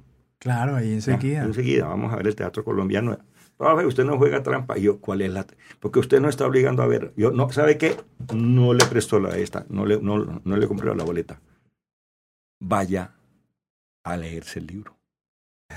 Profe, que usted no está obligando a, a ver, no le estoy obligando, yo le están dando dos opciones, o se lee el libro O ve la O ve la obra obra de de ahí teatro, saca el, ¿de el resumen. y luego hacemos acá la... la- la discusión. pero yo nunca les pedía resumen ni nada, era la presencia. Era la presencia. Entonces, eh, como te digo, era amante, amante del teatro y de Sí. las grandes obras. eh, eh, la Cándida Heréndira me la vi en el TEC. La. Cándida Heréndira me la vi en el TEC. Pero ya en una etapa posterior, yo tuve taberna en Cali, Ah, Chepe, tú. más o menos parecida a Bohemia, en la esquina abajo del TEC, una cuadra. Tuve dos años, la vendí cuando me fui para Estados Unidos. Entonces, eh, de, de casualidad, eh, después de la obra, un actor fue como un día martes y entró y escuchó la música. La música mía siempre ha sido esa marca. En esa época era más un poquito trova cubana, Ajá. un poquito más eh, contenido social, mucha salsa. Salsa en teatro. salsa en teatro. Porque, porque ahorita, ahori- que, que antes de que me pase, de pronto te acordás de ese episodio, pues obviamente cuando llegaste a Cali ya había pasado creo una década de, de esa bomba que fue prácticamente esa tragedia en Cali, No, yo no la de los estaba. carros. No, tú no estabas, pero de pronto... La, de, la del 7 de agosto. Sí, que esos carros eh, que... los, los carros de dinamita. de que estaban, dinamita, sí. que eso fue brutal. Sí, Eso fue como una mini 57, bomba atómica bomba, ahí. sí. No, yo Eso, estaba. pero se yo ve- todavía no estaba en Cali. No, yo entiendo, pero de pronto que te acordes que, que de pronto había como cierto recuerdo, no había pasado tanto tiempo, se veían como las huellas de esa tragedia o ya la ciudad No, ya- había ya- superado ya- eso. había superado. Quedaba un recuerdo increíble, te lo digo. y todavía existe el nombre de ese edificio. Pasando Chipichape, el puente de Chipichape, hay un edificio. Ajá, de unos apartamentos. Un apartamento pequeñitos, todos estas construcciones que, ¿sabe cómo se llama ese edificio? No sé si ya le cambiaron de nombre. El edificio venezolano. Desde esa época somos castrochavistas. Eh, y creo eso, ese, ese, ese edificio se dio por, eso fue una reubicación. Una reubicación. ¿Y por qué le decían el edificio venezolano? Si fue, por, colaboración, yo nunca lo he averiguado, ahora es que me, acuerdo. El edificio venezolano. Todavía existe. Todavía existe. Y es reubica, gente que se reubicaron de toda esa gente que perdió la vivienda y todo, que eso fue una, una tragedia impresionante. Sino que enlazando eso con la, con la música en Cali, pues eh, ese, es, ese, es, el nacimiento de la feria de Cali. A alguien se le ocurrió, ¿no? Pues nosotros después de esa tragedia, al año, no sé qué tiempo, dijo, no, pues no podemos seguir en, este, en esta tristeza, hagamos algo para alegrarnos. Y, la feria de Cali tenía un tinte eminentemente popular. ¿Sabe cómo se prendía la feria de Cali? Los, los, los, los, los carros, unas vanes, no sé qué, entonces les ponían a... Eh, este, altavoces y tenían, entonces iban a los barrios, yo dos rumbas me las pegué en toda la avenida Roosevelt.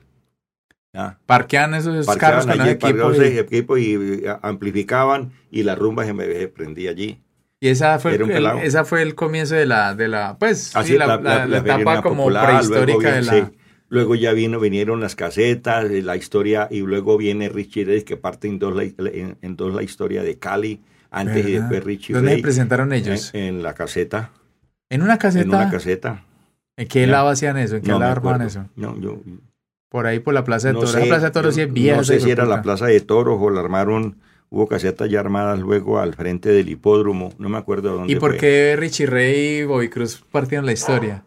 Claro que es que esa música es brutal. ¿Por qué? Porque, porque Cali descubre la salsa, porque viene, es, un, es una nueva dimensión, es un, pero antes de eso no llegaban pastas de esa música. Eh, estaba muy, mucha música antillana, mucha sonora. Ah, ¿Entendés? Bastante, pero la salsa, salsa, la salsa dura, no, la salsa llega con Richie Ray. Por el puerto llegaron. Y cuando llegaron a tocar en vivo, pues la locura. Entonces empieza la salsa en Cali. Y empieza la, rumba en Cali y empiezan todos los griles. Y empiezan todas. Griles. Se llamaba grill ¿Y cuál es la diferencia, Chepe, el grill? No sé qué nombre, pero el grill tal. Hoy en día es discoteca, no sé qué. Y habían los lugares, y esto lo recuerdan, esto me mandaron por allí en este, la calle del pecado, era famosa. Ah, por donde está esa rumba ahora que han armado popular, que, que con cencerros y todo. Ah, en el centro ahí en el centro de Cali. Eso, todo pasaje de la primera. Todo eso hasta la primera y por la tercera, no, donde quedan los esa es la calle del pecado donde estaban los 8 o 10 griles de Cali. Ah, en ese sector. Habían en ese sector, ¿de acuerdo? Habían en otros lados, obviamente. Habían por otros lados, arriba, a mi, uno de mis, eh, en un sótano subiendo por, estaba, yo iba mucho a jacaranda, me encantaba el jacaranda.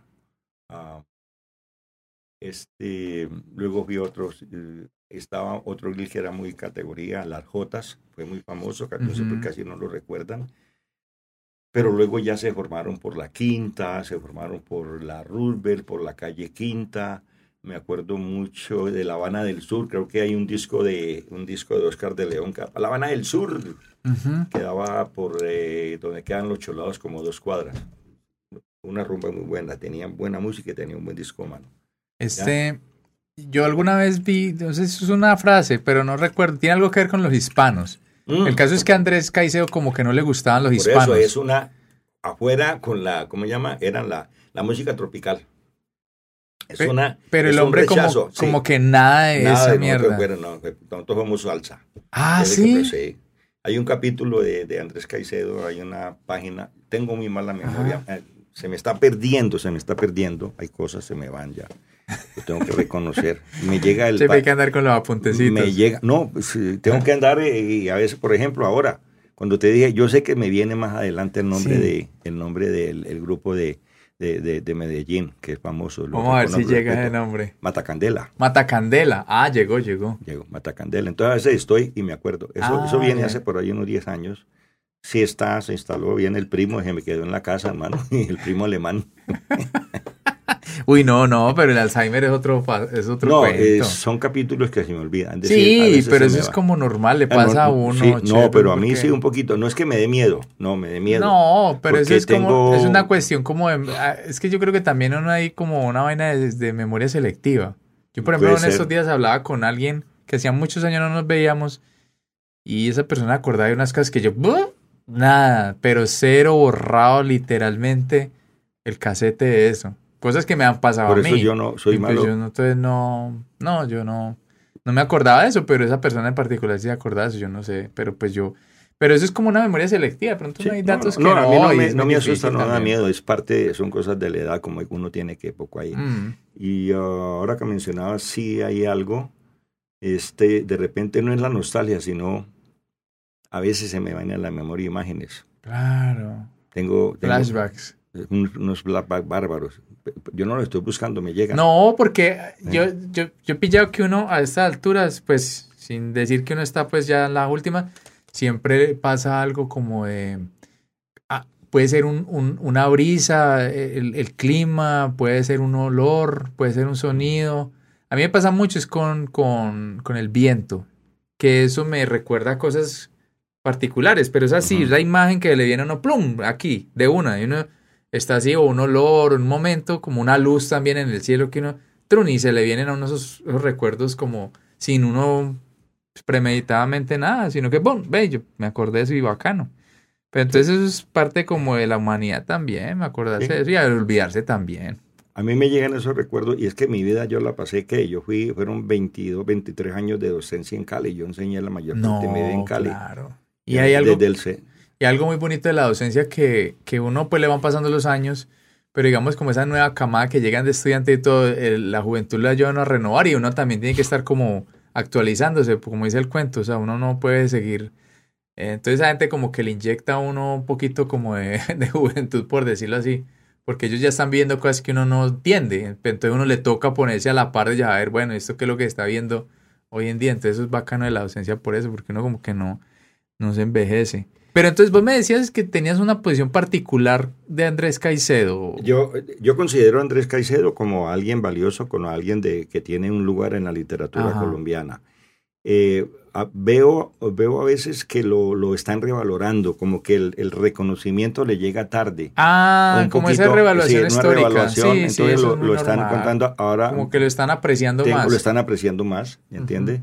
Pero había como ese rechazo, como, a ver, eh, decir, no, yo considero una literatura que tiene que estar, le doy su lugar en la literatura colombiana, eh, en la literatura colombia, colombiana, ¿de acuerdo? Es una figura de, que hay que tener en cuenta.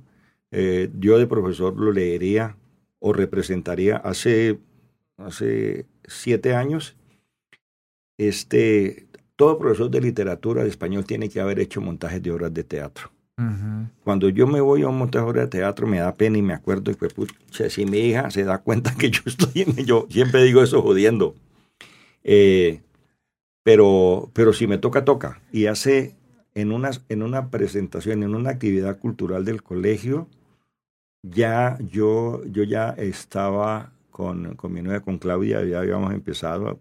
No me había retirado, o ya, no, perdone, ya me había retirado, pero yo soy, no solamente es que sea por ser ex docente de la Argimiro Escolar, sino que me considero ex alumno de la Argimiro Escolar.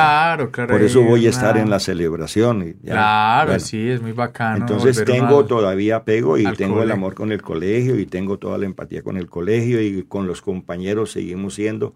Entonces hice un montaje.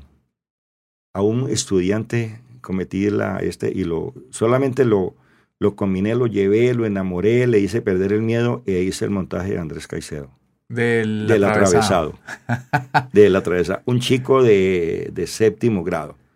No era alumno mío, ya era alumno de... Entonces hicimos el montaje, le hice perder el miedo.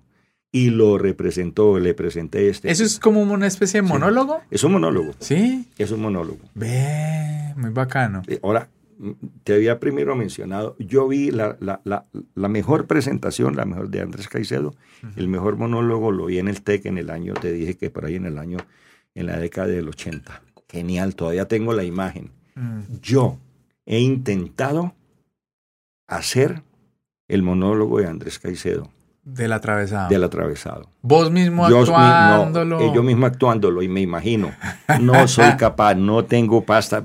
Para eso tengo una hija que, que es actriz, hermano. No soy capaz. ¿Verdad? Decir, sí. ¿Cuál era la dificultad ahí?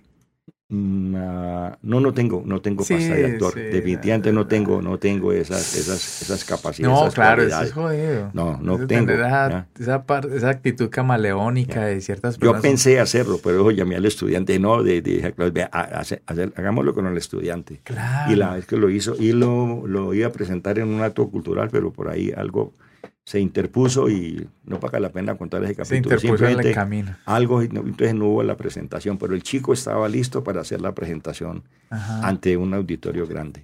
Ah, vea, ¿ya? pues. Entonces, de los grandes actores, yo sigo siendo enamorado del teatro y me, me atrae. Ah, perdón, otra cosa, perdón. Hace seis años eh, yo comparto mucho con mi pareja y ella es docente de literatura. Entonces había un actor bogotano que venía a este teatro, se me olvidó el nombre del teatro en San. Antonio, eh, venía a hacer la representación y nos vimos para Cali, solamente viajamos expreso a ver el monólogo, a ver la El atravesado, el atravesado por ese actor. por ese actor. Eh, fue, una, fue una buena presentación, Fue bueno. fue, fue bueno, fue bueno. Uy, hasta Cali a ver el atravesado. Eh, entonces, ah, son tres versiones, dos versiones que me he visto del atravesado, más el intento fallido, el intento, mm, la novatada de tratar de presentarlo por un estudiante. Y no, pe- pero y bien, el pensé ejercicio para hacerlo. bacano. Sí, eh, porque muy para bueno, me de gustó. pronto pudo haber ¿Sabes sido muy qué? representativo. ¿Qué me gustó? De, eh, partimos, partimos de no, pero yo que voy a hacer eso, pues yo no soy capaz. Le dije, vea, usted se va a, le entrego el libro, le entrego el libro y, y- y usted se lo va a aprender. Mm. Usted tiene que pasar esto y estos logros. Entonces, un- una parte de su trabajo es este. Y tú vas a tener una nota. Y yo hablo con el profesor de artística para que te valore este. Le dije, este pelado va a hacer una cosa, está haciendo un fenómeno fenomenal. Ay, col- Colabórame y eh, le das una nota porque es artística. Sí, claro. José, adelante. Cruzaron ahí cruzamos eso. allí, entonces eh, hizo la buena representación. Entonces perdió el miedo y empezó y yo lo cogía, le, puse- le ponía los micrófonos inalámbricos y vamos a hacer el ensayo y llegó el homenaje a la bandera y se tiró a la guerra, hermano. Ve, qué bacano. Y entonces yo le decía, improvise, si no me mire, si usted, si a usted se le olvida la palabra, siga con la siguiente, trate de ser coherente. La palabra que se le, la palabra que se le venga y se comió por ahí una mierda, hágale, ¿cómo salí, profe? Genial, genial. Y la gente de la recepción. Los ¿cómo estudiantes, estuvo? claro, yo por ahí grabé un poquitico, ya se perdió esa grabación. Pero, pero genial, entonces, ¿qué te digo? Volvamos o tratemos de decir, Andrés Caicedo, yo lo considero, eh, es una persona valiosa. eh, hace poquito creo que editaron una, hubo una pelea entre la familia, no sé si la hermana como que te río a favor, porque dos de los amigos de él editaron algunas, las cartas, creo, editaron el Mm. epistolario y alguna parte de la familia... ¿Las publicaron? eh, sí, creo, creo que los publicaron.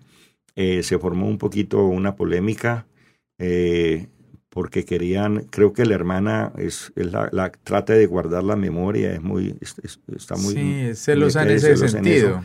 Pero, eh, no me acuerdo el nombre, Rosario, no me acuerdo el nombre de ella. Pero tanto Este, tiempo, ya unas no, ven acá. cartas. Y que además hay una cosa, ya por la fecha ya perdieron, ya, ya caducaron, ya no hay derechos. Ya. Sí, ya, sí, si, sí, sí. mire, en el- si son en el 77, ¿cuántas décadas son? No, Ya. marica, ya eso es... Eh, te repito, no es que sea un, un- un autor pues, de premio Nobel, un autor de, de Casa de la un autor de premio Cervantes, no. Pero dentro de la historia de la literatura Sí, colombiana, vale. Es como, yo diría, cuando vos decís tan joven, hay otro fenómeno y es nuestro, es- es- ese sí es Bayuno, Bayuno también. Gustavo Vélez Garrazal empezó muy joven. Gustavo Álvarez Gardiazabal, ¿cierto? Él Sí. también arrancó. Él es tulueño. Tulueño, pero es muy univalle. Ujú. Entre otras cosas, Álvarez Garrazal fue el que mm, me, hizo enamorar de la literatura, aunque yo leía mucho. Yo llego a Univalle en el segundo semestre, estoy ya segundo semestre del- de idiomas, pero estaba estudiando literatura porque el programa mío lo decía y se presenta el cuarto Congreso de Narrativa Hispanoamericana, cuarto Congreso, no sé cuánto más han habido allá para acá. Era el cuarto y se desarrollaba en Cali Ujú. lo dirigía la Universidad del Valle o el director, el, el director de ese cuarto congreso era Gustavo Garza- Álvarez. Yo me inscribí, un primíparo, desde esa etapa es, yo soy muy metido en la Claro, de literatura claro. y la cultura. Y me metí y me inscribí en el Congreso de Narrativa Hispanoamericana. Las figuras centrales venían Mario Vargas Llosa y Gustavo, Al- eh, perdón, y Gabriel García Márquez. Mario Eh, Vargas Llosa es el peruano. el peruano. que es como de Eh, cortecito de- no, no. derechoso. Derechoso, hitleriano, man. Uy, sí, es una mierda ese man. Man, ¿por qué es tan, malo? Uy, no. Pues, o sea, está bien. Yo creo que pueden haber eh, escritores Sí.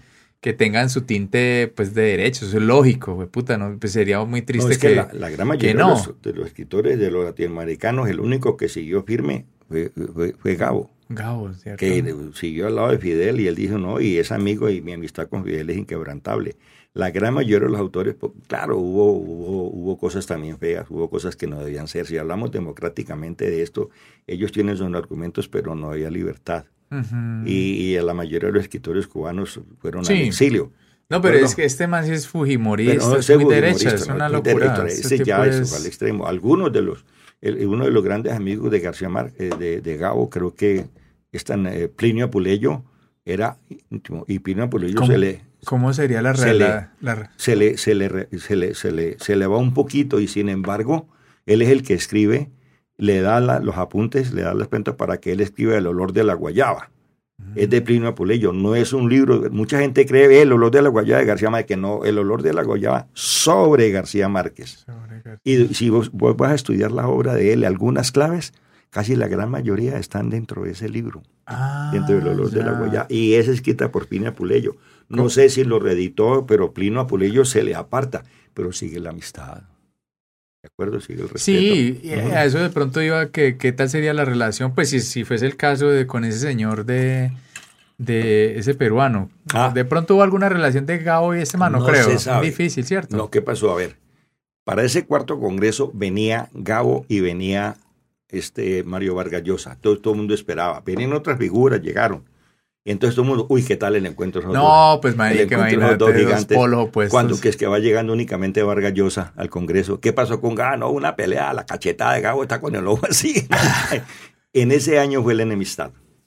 Ah, ellos se agarraron a los tiestazos. Hubo- es que ¿Quién? ¿Con Vargas quién? Llosa le da un tremendo, le da un derechazo y pone el ojo maduro, Ah, el ojo morado. yo que es acá. que, sí, yo que es que, no. que es que cómo sería la relación de Gabo no, con no. Vargas Llosa, pues a, los golpes. No hubo más no, fue un derechazo bravo, lo cogió así. eh, Pero así pero- de, de, puro carepastel o hubo algún cruce que- de palabras. Parece que fue cruce de palabras de improviso, no más, una frasecita, Y nadie se dio cuenta, puta. no hubo comentarios, no hubo explicaciones y García Márquez muere y se va para la tumba. No dijeron nada.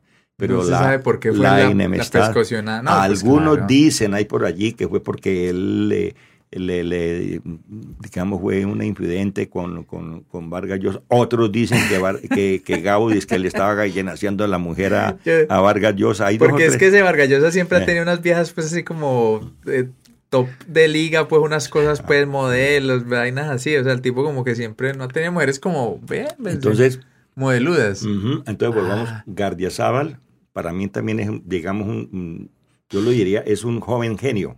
Sí, el man ¿Sí es bueno, entendés? el man es Bueno, bueno, yo uno lo escucha ya, hablar y el sí, tipo tiene su cuento. Y Gardiazabal, sin ser una talla pues de, de, de- de premio, pero eh, dentro de la novelística colombiana tiene su puesto ganado, ¿de acuerdo?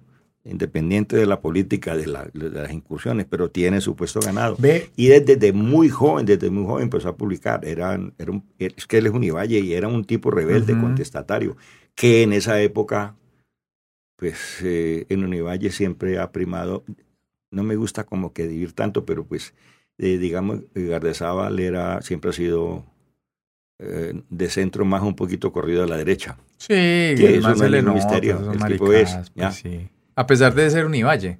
Muy paradójico eso. Yo siempre, Pero- yo sé porque yo siempre a toda la gente de, de universidad pública la meto en el saco de la izquierda. pues me parece paradójico que una persona que se haya, pues no sé si eso era un pensamiento, pero es que uno como que, ah, esa, esa gente ha tenido tantos privilegios y como esos, esa gente de la derecha y pues como de ese corte, aunque fíjate que yo en estos días estaba viendo cosas como y leyendo cositas de este Álvaro Gómez. Y yo desde niño, yo recuerdo a ese señor y pues como yo crecí en un hogar liberal, pues los godos olían a popó. O sea, todo el que fuera azul, eso, pues yo no sé unas regalías. Depende uno de niños apropiadas cosas. Y uno dice, ay, sí, no. Yo pensé que ese señor era así, pues como el propio godo, maluco. El tipo era buenísimo. Era bueno. Era bueno. Entonces uno a veces como que siempre va con esa idea preconcebida de que el estudiante, el egresado de la universidad pública, debe ser de corte social o de corte izquierdoso, como en ese sentido. Y pues no, de pronto no, de pronto también puede haber gente de derecha o de pronto... No, no, hay gente sí, muy, conservadora gente muy conservadora, gente muy centrada, no, Mm, no, no, eso. no siempre, no. Y, no- y, lo, y que te digo, yo, eh, mis profesores, yo creo que tuve muy buenos profesores. En mi época hubo dos o tres, en estos días hablaba con alguien, me acuerdo, eh, alguien que quería estudiar lingüística, le dije, pucha, a ti te hubiera tocado a, a Baena, profesor Baena en, en lingüística, era un, era una, un personaje. Este, eh, la Escuela de Comunicación Social de Univalle es única, es especial, Ujú. ya, de acuerdo.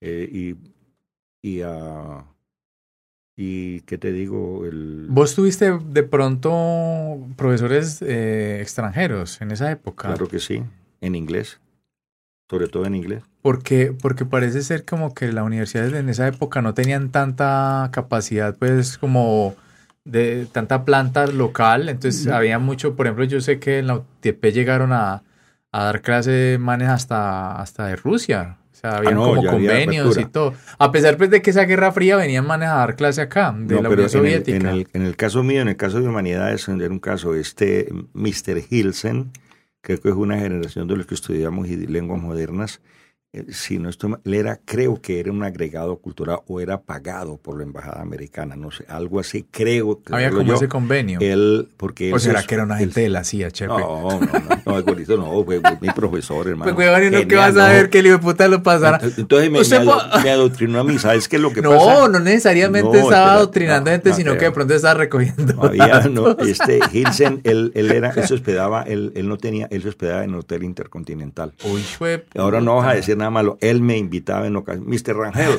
Ah, ¿qué tal cosa? No, no, cuidado, cuidado, tal cosa. El, el domingo, eh, ustedes me gustaría, ¿me acompaña a un desayuno? Los de la piscina, entonces yo No, me iba con él, man- me acá revista, pam- ¿y cuál era la de esta? Que yo era, yo, yo, yo me volví un loco con el idioma, la gente cree que yo cogí el inglés, el idioma cuando me fui para Estados Unidos, no, yo vos lo aprendí- sabías antes de llegar yo, allá. cuando salí de Univalle yo tenía un Full. nivel excelente. ¿Por qué? Porque es que yo, yo nunca hablé con mis profesores y tuve un profesor colombiano. No, hace años no lo veo, lo respeto, de grato cariño. Carlos Alberto García fue mi profesor de inglés en, en nivel Ujú. 1 y 2. Eh, Mr. Gissen fue profesor mío ya en el nivel 4 o 5, historia de la, literatura inglesa, un inglés quinto que nos dictó y era el que nos cogía, pues era el americano americano. Siendo mi profesor el que me dio el aprestamiento fue Carlos Alberto García. Ah, Lo respeto, lo admiro. Eh, un docente que hizo un magíster y es de los pocos docentes que hizo su magíster y todo ese magíster, toda su práctica la aplicó para sus textos de enseñanza. Él era profesor de Santa Librada al mismo tiempo, jefe del departamento de idiomas de Santa Librada es que por ahí que, en el como que ese colegio 77. tenía muy buen, muy buena, muy buen como ranking. Es que lo Santa tuvo, yo no sé ahora qué pasa, pero Santa Librada fue época de oro, fue grandioso Sí. y creo que sigue siendo. Han Eh, habido colegios públicos en Colombia que tuvieron una historia de, mi hijo, brutal. no, digo, perdón, ahora sí menciona a mi hijo, mi hijo es egresado de Santa Librada. Imagínate. Ah, y pasó a Univalle. Yo en esa época cuando estaba, no estaba en el país, cuando papá se presentó y se presentó y de una cayó y salió el puntaje. Tenía Todos mis muy- hijos son Univalle. Tenía muy bueno. Entonces Santa Librada siempre ha buen- sido respeto. No sé la situación ahora, no te digo. Entonces, volviendo, este, que tuve una gran profesora, creo que algunos, de- tengo amigos, amigas, eh, colegas de esa época, compañeros que decían, uy, a mí me soltó la lengua, fue, había una ah, Bio de Long, era una vino de, vino de Inglaterra, jovencita. No sé en qué intercambio vino, pero ella llegó y nos cogió en como en, en quinto o sexto semestre. Mm, Y había otra profesora, pero esa era americana. Ya teníamos profesora británica y profesora americana y nos cogían entre los dos al sándwich. Entonces los exámenes de ella eran violentos. Es decir, ya la gente tenía que estar hablando inglés. claro, entonces- para tener esa. Pero de pronto esa gente era, era agentes dobles, Chepe. No sé, Ve, ahorita hablando, hablando de esa cooperación por Colombia y toda esa vuelta, porque eso es como la época de Kennedy y todo eso. Que es cierto es, pues no sé, ya como para confirmar una historia urbana, con el cuento de los panamericanos, pero de pronto sí fue, fue para esa inversión, que es que la Universidad del Valle, cuando recién pasaron los panamericanos, que la Universidad del Valle fue pues como la, la ciudadela olímpica, allá estaban los atletas, que, que, como que dejaron de herencia esa, toda esa infraestructura, Cierto. que el cuento que es que la, habían unos dispensadores de leche, como que ustedes podían, los estudiantes de esa época podían y, y tomar leche gratuita, eso, No. o eso es mito. No, no, no. Yo inauguré, yo fui, y pues digo, mi primer semestre en Univalle lo hice En a San través de. Meléndez, en San, eso. Mi segundo semestre lo hicimos ya en, en, ah, Abajo, Meléndez, en abajo. Meléndez. Y yo nosotros llegamos, de lo que sí me acuerdo es bien las dos tremendas cafeterías que había. La comida era, era, eran económicos, era una, era, era una comida bien variada, era una comida este. A veces protestaban y yo, pues yo siempre creo que he comido bien, he buscado comer bien. Siempre me, ha me ha- un poquito, ¿de acuerdo? Sí. Desde mi época de bachillerato, que yo en Roldanillo comíamos bien, tenía una señora que cocinaba para nosotros y una, una comida espectacular en Roldanillo. Ah, ya. El- Me- me- se había ralentizado. Ah, te demorabas como Sí. coger el chiste. Ahorita yo fue puta, ¿por qué no hice esto? Porque ahora es ¡ca! Ah, No, ya, no, ya, los chistes no, o, o responder, o hacer la asociación, o coger la frase, llegar Ah, o hacer el comentario en el rápido. comentario rápido. Mm. No, pero eso es, eso es brutal. Pero no. El primo Alzheimer, el primo alemán, qué miedo, sí, fue puta. Y Hay gente que le arranca eso muy joven. Hay gente que tristemente le arranca esa vuelta joven y uy, no. Eso es impresionante. Ve, te iba a preguntar eso, porque eh, Jorge Isaac, ¿de dónde era? El de la María. Jorge Bayuno. Era Bayuno, ¿cierto? Bayuno. Pero entonces, Él escogió que no fueran, que no fuera enterrado en, en estas tierras. ¿ah, sí? Le fue muy mal con los bayunos. Calibalismo. Qué triste eso, Daniel. Pero el man era oriundo del valle, Era bayuno. pero aún No así sé de no. dónde, pero era caleño, bayuno. Muere en el Tolima. La casa la están tratando de recuperar, está en ruina, no sé si la hayan rescatado. Pero él en el testamento expreso dijo, me entierran fue puta, no. en ese cementerio donde van a enterrar a... Entierran en Antioquia, hay, un, hay una ciudad donde van todos los, los, los ateos. todos puta, están para allá. Pues. Él se hizo enterrar allá. En Pereira también hay un, hay un cementerio para personas que sí, no, no creen en nada. Pero él no por ateo, sino por el resentimiento que le produce por todas las cagadas que le hicieron Ah, aquí en el valle. aquí en el Valle. Ah, entiendo. Colombia, y el todo, el- el- es que Jorisa es un personaje, sí, fue puta. Él fue, él, él fue, en algún momento, él fue, él fue ministro o fue de la- representando a otras naciones, a otros países. Y en un momento determinado, el, muni- el, el departamento del Cauca, la provincia de Cauca, lo llama a él, lo pone a él como inspector de, de educación. Y ese marica lanza un proyecto de educación, el hijo de puta y avanzado, Para la época. para la época, y él propone la, lo que hay ahora. Él propone la secularización de la educación, fuera la iglesia de la educación. Sacar, sí, Sacar separar la esas iglesia, dos separar, cosas. Lo propone separar. Y en no, ese, él hace eso, puta, En esa época eso era... En la época era este. Y estaba nada menos que Cari que el señor Rafael Núñez. Por eso es el odio que le tienen ese par de supergodos nazis y huepucha, hermano. qué hueputas. el odio que le tienen a, a, a- Jorge y, lo- y el hombre lo, el- pierde trabajo, pierde todo. Lo, lo, él estaba en una exploración por allá por la costa con minas. Hueputa estuvo por allá por Macondo. Ese man era, era medio Volteaba. geólogo, volteaba. Y el hijo de puta le despojaron todo el hombre quedó en la ruina después de ser una figura, por ese odio que le tenía, que le influyó este puta de, de Núñez, por esa, por esa posición anticlerical tan berraca, era un avanzado. Claro. Entonces, él por eso escoge eso. Uy, pero esa gente en esa época tener como esa capacidad de, de visualizar el mundo de esa manera, ¿cierto? Sabiendo que... Es que, es que eh, sencillamente habían dos corrientes. Una sociedad, Es que- pues, que era como tan- Siempre fue. Desde usted cree que fue la expedición botánica. La expedición botánica, usted la enseña, José Cecilio Nuti, y dibujitos y una hoja. No, esos putas llegan con el enciclopedismo. ese es el producto y hay las reuniones que se reúnen acá, los, los conspiretas de la época y, y son y, y, y ellos, eh, en, digamos, eh, tienen un espíritu totalmente diferente, es, son revolucionarios y la gran mayoría de ellos son el, el, primer gran autor colombiano, el, el que se tiene el, padre del teatro colombiano, sí es Luis Vargas Tejada. Él tiene una obra de teatro, me olvidé el nombre ahora, sí, obra de teatro, y era enemigo acérrimo de Bolívar. Y este hijo de puta es un dictador, hermano, Luis Vargas Tejada.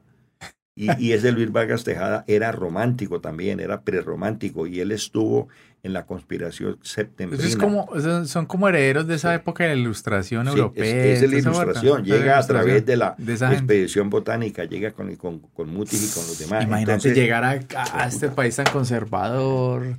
Y Luis Vargas, Luis Vargas Tejada cuando viene a la cuenta, él tiene que huir de Bolívar, porque puta Bolívar lo perseguía, donde lo coja lo, lo, pela. Lo pela, lo fusila. Sabía que lo iba a fusilar. Bolívar era español, era de, padres españoles, pero, nacido, en, Venezuela. Venezuela. Bolívar era una noble, riquito.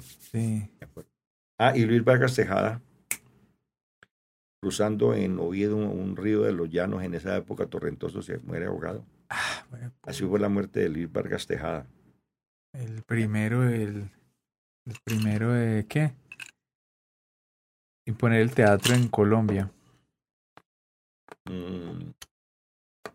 Eso es bien. Las convulsiones se llama la obra de mirar lo que es la memoria. Sí, claro, queda, ella queda trabajando por allá, trin, trin, hermana. Las convulsiones es la obra de teatro de Luis Vargas Tejada. hablando ahorita de la memoria, estamos sirviendo un gin and tonic como habla Julio Sánchez Cristo.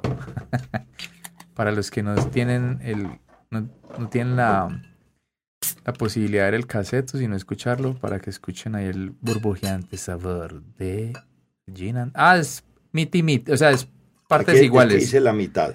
Partes iguales. dos por uno. Generalmente los mm. cócteles son dos por uno uno de licor y dos del, de este, suavizante, por decirlo así. El, el, suavitel. Vodka es lo mismo. En, en el caso de Black Russian es dos por uno. O sea, Black Russian muy bueno. Espectacular. Ya celebrando ahí. No, mentira, celebrando, no, de puta. No, pero ahora está prohibido. Duque el decreto prohibió todos los rusos que decía rusa, montaña rusa, Black Russian está vetado.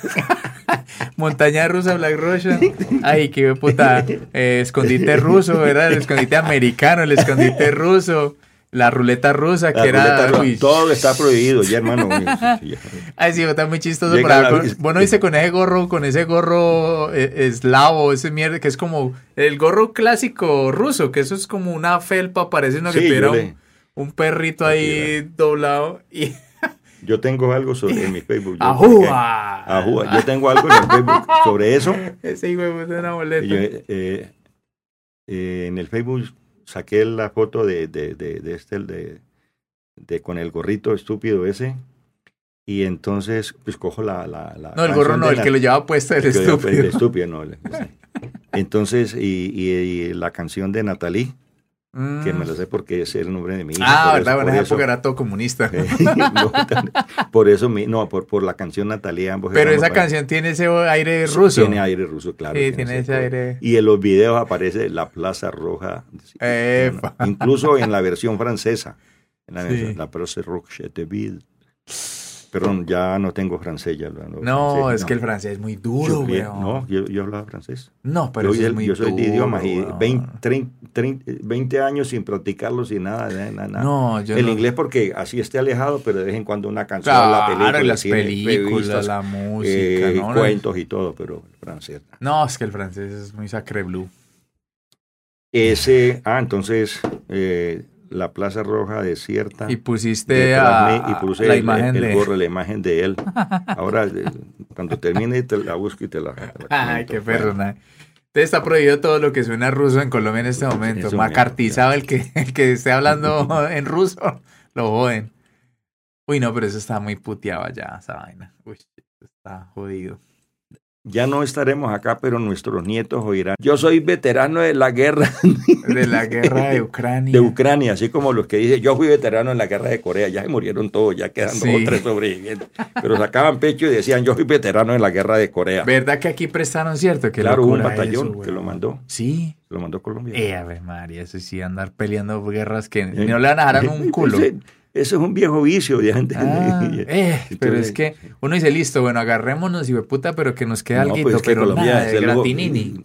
nosotros vamos a guerra a diferentes países. Ya estuvimos en Haití, el anterior episodio fue de Haití. Mandando los comandos por allá esos, mercenarios. Uy, no. Qué hijo de puta eso. Mm. Pero sí, es un ejército del último, el último brindis, Chepe, ah. gracias. Ese, ese sí es, sí es real que los, los militares de acá tienen una, una, experticia muy alta por eso, porque todo el tiempo mantienen agarrados. Entonces, una persona así no es como un ejército que está sentado ahí. Que eso escuchaba yo a un. Escuchaba yo a, un man como de la inteligencia. Un es, es, un man que estuvo perruso. Y el man perteneció al gobierno, no sé qué o algo así. Y por este de inteligencia los rusos le tienen culillo al, ejército gringo. Porque el ejército gringo siempre estuvo muy activo. Esos puta nunca pararon. Los manes mantienen echando plomo en todo lado. Mientras que el ejército ruso, pues en la Guerra Fría, esos manes Afganistán y ya, ellos manes no volvieron a, a tener esa actividad. Entonces, eso hace que, que, le tengan como miedo. Otro dato que te iba a decir ahorita con lo que decías de la memoria, que se, se me pasó, eso era lo que te iba a decir, Chepe, que le escuché y mira que lo dijo un personaje que uno no esperaría de eso. Y lo escuché a Mike Tyson, que el hombre le dice a un man, que el man dice, no, es que, ah, es que yo, yo ya soy como muy, muy, muy bruto, es que a veces no. El man dice, no, no hable nunca mal de usted mismo, porque usted puede que conscientemente sepa que usted no es así, pero el inconsciente sí lo trabaja. Entonces, si usted se anda diciendo, rebajándose, diciendo, no, es que yo no sé qué, no, es que no me, es que todo, eso que es que le queda el inconsciente. Entonces el inconsciente lo predispone a uno, de pronto también lo...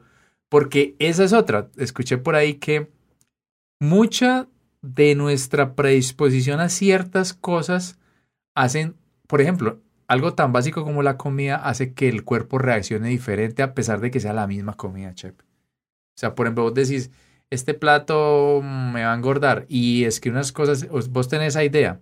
Por eso dicen que eh, como esa satanización de la comida saludable, o satanización no, sino como que, ay, la comida saludable sabe feo. Entonces eso hace que usted inconscientemente y el organismo funcione diferente con la comida saludable y que la, usted no le coja el gusto. Entonces que uno muchas veces tiene que programarse neurolingüísticamente para decir, no, eso sabe bueno, y entonces de verdad el, cuerpo adopta una, una, o sea, la química del cuerpo cambia dependiendo de lo que usted le meta acá. Eso es bien particular. Entonces, Vos sos reservista, Chepe, ¿no? Ya no. No, pues del año, yo soy del 70. Pero a te tocó en batallón, ¿o qué? No, dale, únicamente. Paseo. El paseo y pues eran, eh, sí nos sacaban, nos sacaron como dos noches.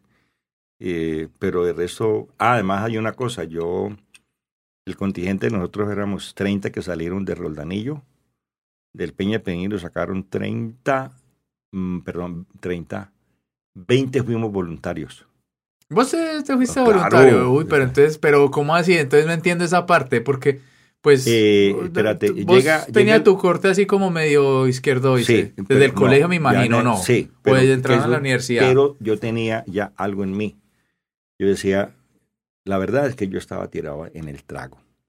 Estaba un vago, hermano. estaba, y en los fines de semana eran violentos porque eran dos días seguidos y no dormía. El que se duerma lo pintamos y amanecíamos arriba en San Pedro y esto, entonces pasaba una de las amigas al domingo a las a, tal hora, a las 7, 8, ver, tráeme un cajo de plátano y la carne tal, tantas estas y costillas y nos fritaban y reencauchábamos y, y, seguíamos derecho. Uy, entonces, Cali me esperaba, yo decía, pero yo sí tenía algo en mente, yo no me quiero quedar en la Unión, me hubiera podido quedar, mi padre pues supuestamente era económicamente, pero nunca pensé en eso, mi padre que, fuera, que fuera solvente, no éramos ricachones éramos bien, teníamos modo, como decía la gente en la época, pero yo tenía mi mente. No pasaban dificultades. Yo sabía que iba para Cali, yo sabía que iba para universidad. Todavía no sabía qué carrera. Tenía pero, sí tenía eso. Voy a ser profesional, voy a hacer una carrera. pero yo estaba, me dominaba el trago. No. Entonces se me iluminó con dos amigos, que era el pana mío en Roldanillo, en las residencias. Yo, marica, vámonos para el cuartel. la única manera de enderezarse. Allá, no, allá sí cogemos Como disciplina. entrar a, una- a un centro de ¿Por qué? rehabilitación. Porque el comandante, el comandante había dicho a un teniente que fue, mañana vengo, entonces dice, nosotros cuando llegamos nos dijeron, nosotros so- escogemos 30. Entonces vamos a ir a estudiar. Pero si salen voluntarios, entonces apenas, eh, cuando, ¡brum! 20 hermano. Eso que vean, yo llegué como en el quinto lugar, piso y huepucha ahí, entonces. Cada uno tenía su... Tres, no, yo creo que también era muy diferente Tres. ¿no? en esas épocas voluntariarse para el ejército que hoy en día. O bueno, en las épocas malucas No, de, de- además eran 10 meses. Claro. Y ya había, la verdad es que había un trato un poco diferente para, para los bachilleres, era otra estructura, ellos Ah, entraban. ya. Pues, sin embargo, venía la, el militar y era un poco tosco con nosotros y todo, pero al bachiller le decían, ustedes bachilleres tal cosa, ustedes ya son gente estudiada, a ustedes, pero también cumplan, no, no vayan a cagar, y la cagaban varios y chupábamos y todo. Entonces yo me regalé para el cuartel. ¿Y dónde, pa- dónde prestaste fui En el servicio? Palacé de Buga. Ah, ya. Ah, yo pensé que había sido en Cali. No, no, porque yo estaba aquí en Roldanillo. Era como el Vivía acá. distrito, por Entonces era el así. distrito, entonces nos llevaron al, al Palacé de Buga y el pedo era que como habían robado las elecciones a Rojas Pinilla, Mm, adivine Qué que mierdero. Rojas Pinilla había sido comandante del, del, del Palacé de Buga, del Ah. batallón de artillería, Buga es artillería. Entonces había el este hermano, el pedo se va a prender porque decía a la madre que esto se enciende. y entonces decía la gente, "Hijo de puta, pero ¿sabe por dónde va a empezar? Es que Pinilla fue, marica, fue comandante del Palacé Por ahí de arranca mierdero. Ahí arranqué mi y mi familia, ¿qué? José se va a ir. ¿Y qué va a pasar?". y yo, yo ya me había despedido. Mi novia me había hecho la despedida.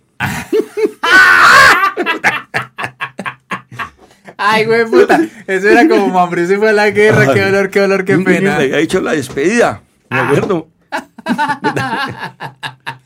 No, claro, en esa época, de claro, no lo vuelvo a ver. Este No. marica lo reprende mierdero y hasta ahí. Además, me había el, el regalo de grado, me había graduado bachiller, juicioso, y No, me iba para el cuartel. El, pobrecito iba para el cuartel. Y No. mami, va a estar seis meses por ahí. Ah.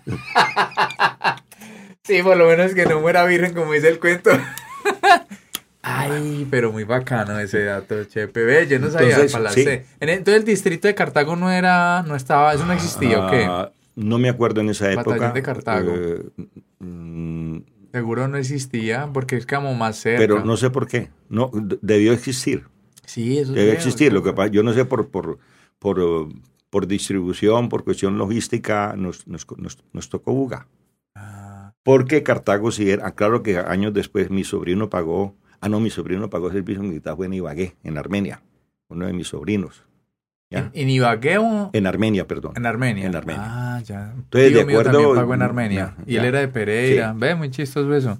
Entonces, eh, sí, soy, soy cabo segundo del ejército de reserva. Cabo segundo. Cabo segundo, yo ¿Usted soy oficial del ejército. Sí. Salíamos ah, con el usted no es raso, raso. No, soldado raso no. Ah, Chepe, ¿y eso cabo entonces cuánto es el, cuántos tiene derecho a, a, a joderle la vida? A todos esos rajos recluta y fue Pone a voltear al que a recluta que quieras, pero ya la reserva ya no existe, pero en el caso No. pero en, Ah, no, aquí en Colombia en- existe reserva. No, claro, pero Claro. pues, pero ya no el caso así como eso de Rumania, hay gente muy de edad con fusiles allá. sí, pero porque ciudadanos. les toca, porque son ciudadanos y no hay es, y es caso de emergencia y no hay que hacer y vamos. Vamos es con todo. Y la gente allá dispuesta. Eso no se está viendo los huevones. Sí. Y creo que por eso es que ese ánimo que tienen, fíjate que pillé uno, unos rusos que pescaron y los manes, se, parece ser que se entregaron. Y los manes dicen, no, fue puta, es que a nosotros nos dijeron desde arriba que estábamos eran ejercicios militares, cuando un momento otro que es que entremos. Y dice, no, eso así se desmoraliza a cualquiera, porque usted le dicen que va por una cosa y el de ganso ciego lo meten a otra. Entonces parece ser que ese ha sido un- en parte el éxito hasta cierto punto de- del ejército ucraniano, porque le han dado, les Le han, dado, dado- duro. de- yo estaba casi que seguro que ya estaban arrasados y que ya, Sí, ya que iba iban a aplastar ya y todo el mundo, aplastar. estos analistas militares están diciendo eso y vos que de pronto que estuviste en la milicia, entendés eso que, que pues pareciera que, que no, pues Goliat va a llegar y va a pisar a toda esa gente los va a volver mierda y no, les han dado duro, les han dado pelea. Entonces parece ser que es como eso, porque es que yo me acuerdo, mi papá me decía cuando estaba pelado, usted nunca comience una pelea, porque el que comienza la pelea es el que la pierde. Porque no sé qué le pasa al que está quieto, se da quieto y, y ese sale con todo y el que va a buscar la pelea, siempre, siempre le cascan. Es muy raro que uno que busca la pelea, porque el que está quieto como que la saca de donde no tiene y el otro no se la espera y tenga. Y parece que es lo que está pasando pues en Ucrania. Ojalá siga así. Pero ya es que hablaron de, de, de, charlar, ya como que están empezando a mirar cómo negocian, porque el Putin como que, ¿será que dio cuenta? Y marica, eso ya no es tan fácil. ¿Será? ¿O qué? Por eso es un hijo de puta loco. Ese man es un dictador. No, no, no. No, o sea, me refiero es yo un a... Loco, es un dictador, pero el hombre me, está... Me refiero yo a que el tipo es muy inteligente, pero me refiero yo a que tiene como ínfulas de zar, como, o sea, el man no es un gobernante sano. Mentalmente no. Está mostrando los dientes y está, está, está, está diciendo, eh, está haciendo acto de... Pero yo también soy jugador. ¿De acuerdo? Es Ay, un yo poquito. No sé. Sí, hijo de puta. No, pero eso es muy bravo. Claro que dicen pues que también eso está delicado en... Estaba delicado, pero yo nunca escuché que supuestamente el ejército ucraniano con, tratando de reconquistar o de volverse a, a, a Crimea, esa No, península, y que, no es que, es tienen que- la fuerza para hacer eso. y que es que estaban matando gente, que estaban matando rusos y que el que hablaba ruso lo, lo mataban y que era pues que era un exterminio lo que estaban haciendo es que supuestamente, imagínate acusando a los ucranianos y es que de neonazis y el presidente es judío. y vos no sabías la historia del presidente de, de Ucrania, Chepe. El man fue humorista. El man originalmente es un actor. ¿No te acordás hace 3, 4 años? Yo me acuerdo de esa noticia y, y ya está pues otra vez como en... Sale en, en el algoritmo de YouTube. Cuando BBC le hizo una nota al man. Y este es el nuevo, este es un candidato que sale de, de la televisión. Entonces para, para, para el mundo es una historia muy particular. Porque el man actuaba en series humorísticas hay una serie en particular donde él hace de un docente que a pesar de ser docente y todo, él, quiere ser presidente. Entonces es como un paralelismo entre la vida real y, y, y, la serie. Y el man pues está en, después como de la serie, el man empieza a hacer su campaña, pero el man es actor de allá de la televisión ucraniana. Y yo sí recuerdo esa noticia, que eso le dieron bomba en el mundo, que, que, y que cuando el man llega, pues imagínate, un humorista llega a la presidencia de Ucrania, elegido popularmente allá. Con razón, el, el- nuestro presidente eh, ¿Ah? eh, le tiene tanta bronca, es mucha competencia para él. No, pero ese, pero ese presidente es un parado, chepe. Ese man es un, Ah, no, sí. ese man es un humano, porque es que ese- los, los discursos que ese man se ha tirado es desde, la humanidad. El man, el man no está hablando mierda en el sentido de, no sé, otros valores, otras cosas. El man es- estamos defendiendo la tierra de nuestros hijos y todo. O sea, y el man se quedó allá y los gringos ya le dijeron, hermano, lo mandamos a recoger. Vaya a tal parte y allá lo recogemos y lo sacamos de mierda. No, yo me quedo aquí, hijo de puta. Y el man sale vestido de militar cada, pues, pues sale con su ropa así como verde y todo el cuento. Y yo creo que el man está dispuesto aquí nos... Y resulta que dentro de la, dentro de la comedia, dentro de la serie que el tipo hacía en ese momento cuando estaba lanzando, él, él, él como que recalcaba mucho en que usted tratar de ser consecuente, o sea, con sus actos. O sea, ser como, sí, yo voy a ser legal y, entonces el man denuncia, pues en la serie denunciaban la, la, la corrupción eh, ucraniana, porque eso allá como que también ha habido esos manes pues que se han robado muchísima plata. Entonces, muy particular eso. El man es un parado. No, yo quisiera ver, pues no, mentira, no. Una guerra aquí a ver si ese presidente se queda al pie del cañón. Y eso yo también lo pillo, Chepe. Mire que el man está allá en el hervidero. ¿Y Putin dónde está? Allá en Moscú o quién sabe dónde. Desde un escritorio mandando. Si ese man fuera tan, tan atravesado y que el oso, ¿por qué no viene para la frontera? Y a ver, que esa era la diferencia con esos emperadores de la antigüedad. Ese puta de, de, de Carlomagno, todos esos manes eran ahí. Esos manes eran, me- o sea, vamos a tal parte, Yemen y allá, porque claro, imagínate la moral para las tropas. Y parece ser que gran parte de la moral de esas tropas en este Se momento está dando el presidente. el man está estando en la candela. Porque donde el man se echa a perder, no, puta es. Imagine lo que es un líder, ¿no? Lo que es una figura de una persona. Una sola persona, ¿cómo puede contagiar a las demás de algo bueno o algo malo, ¿no? Pero mire ese Putin por allá, ¿por qué no viene para la frontera, pues? Y desde ahí, fue puta, si en un tanque, dirija las vainas. No, el man desde allá de su escritorio de su oficina diciendo qué hacer y qué no hacer. En cambio, este man ahí en, en la capital. Bueno, y putas, vengan pues. Ese man es un parado. Muchos manes se habrían echado a perder. Yo creo que aquí donde le toque esa a, al, al, al Duquesne, ese man, creo que echa a perder. Una situación de usted el primero que vuela. Eso no queda, ay, que voy a quedarme aquí hasta que el barco se hunda. No, señor, ese man el primero que va. ¿Cuál es verdad cómo sería eso, Chepe? Una guerra acá. Esos batallones tienen.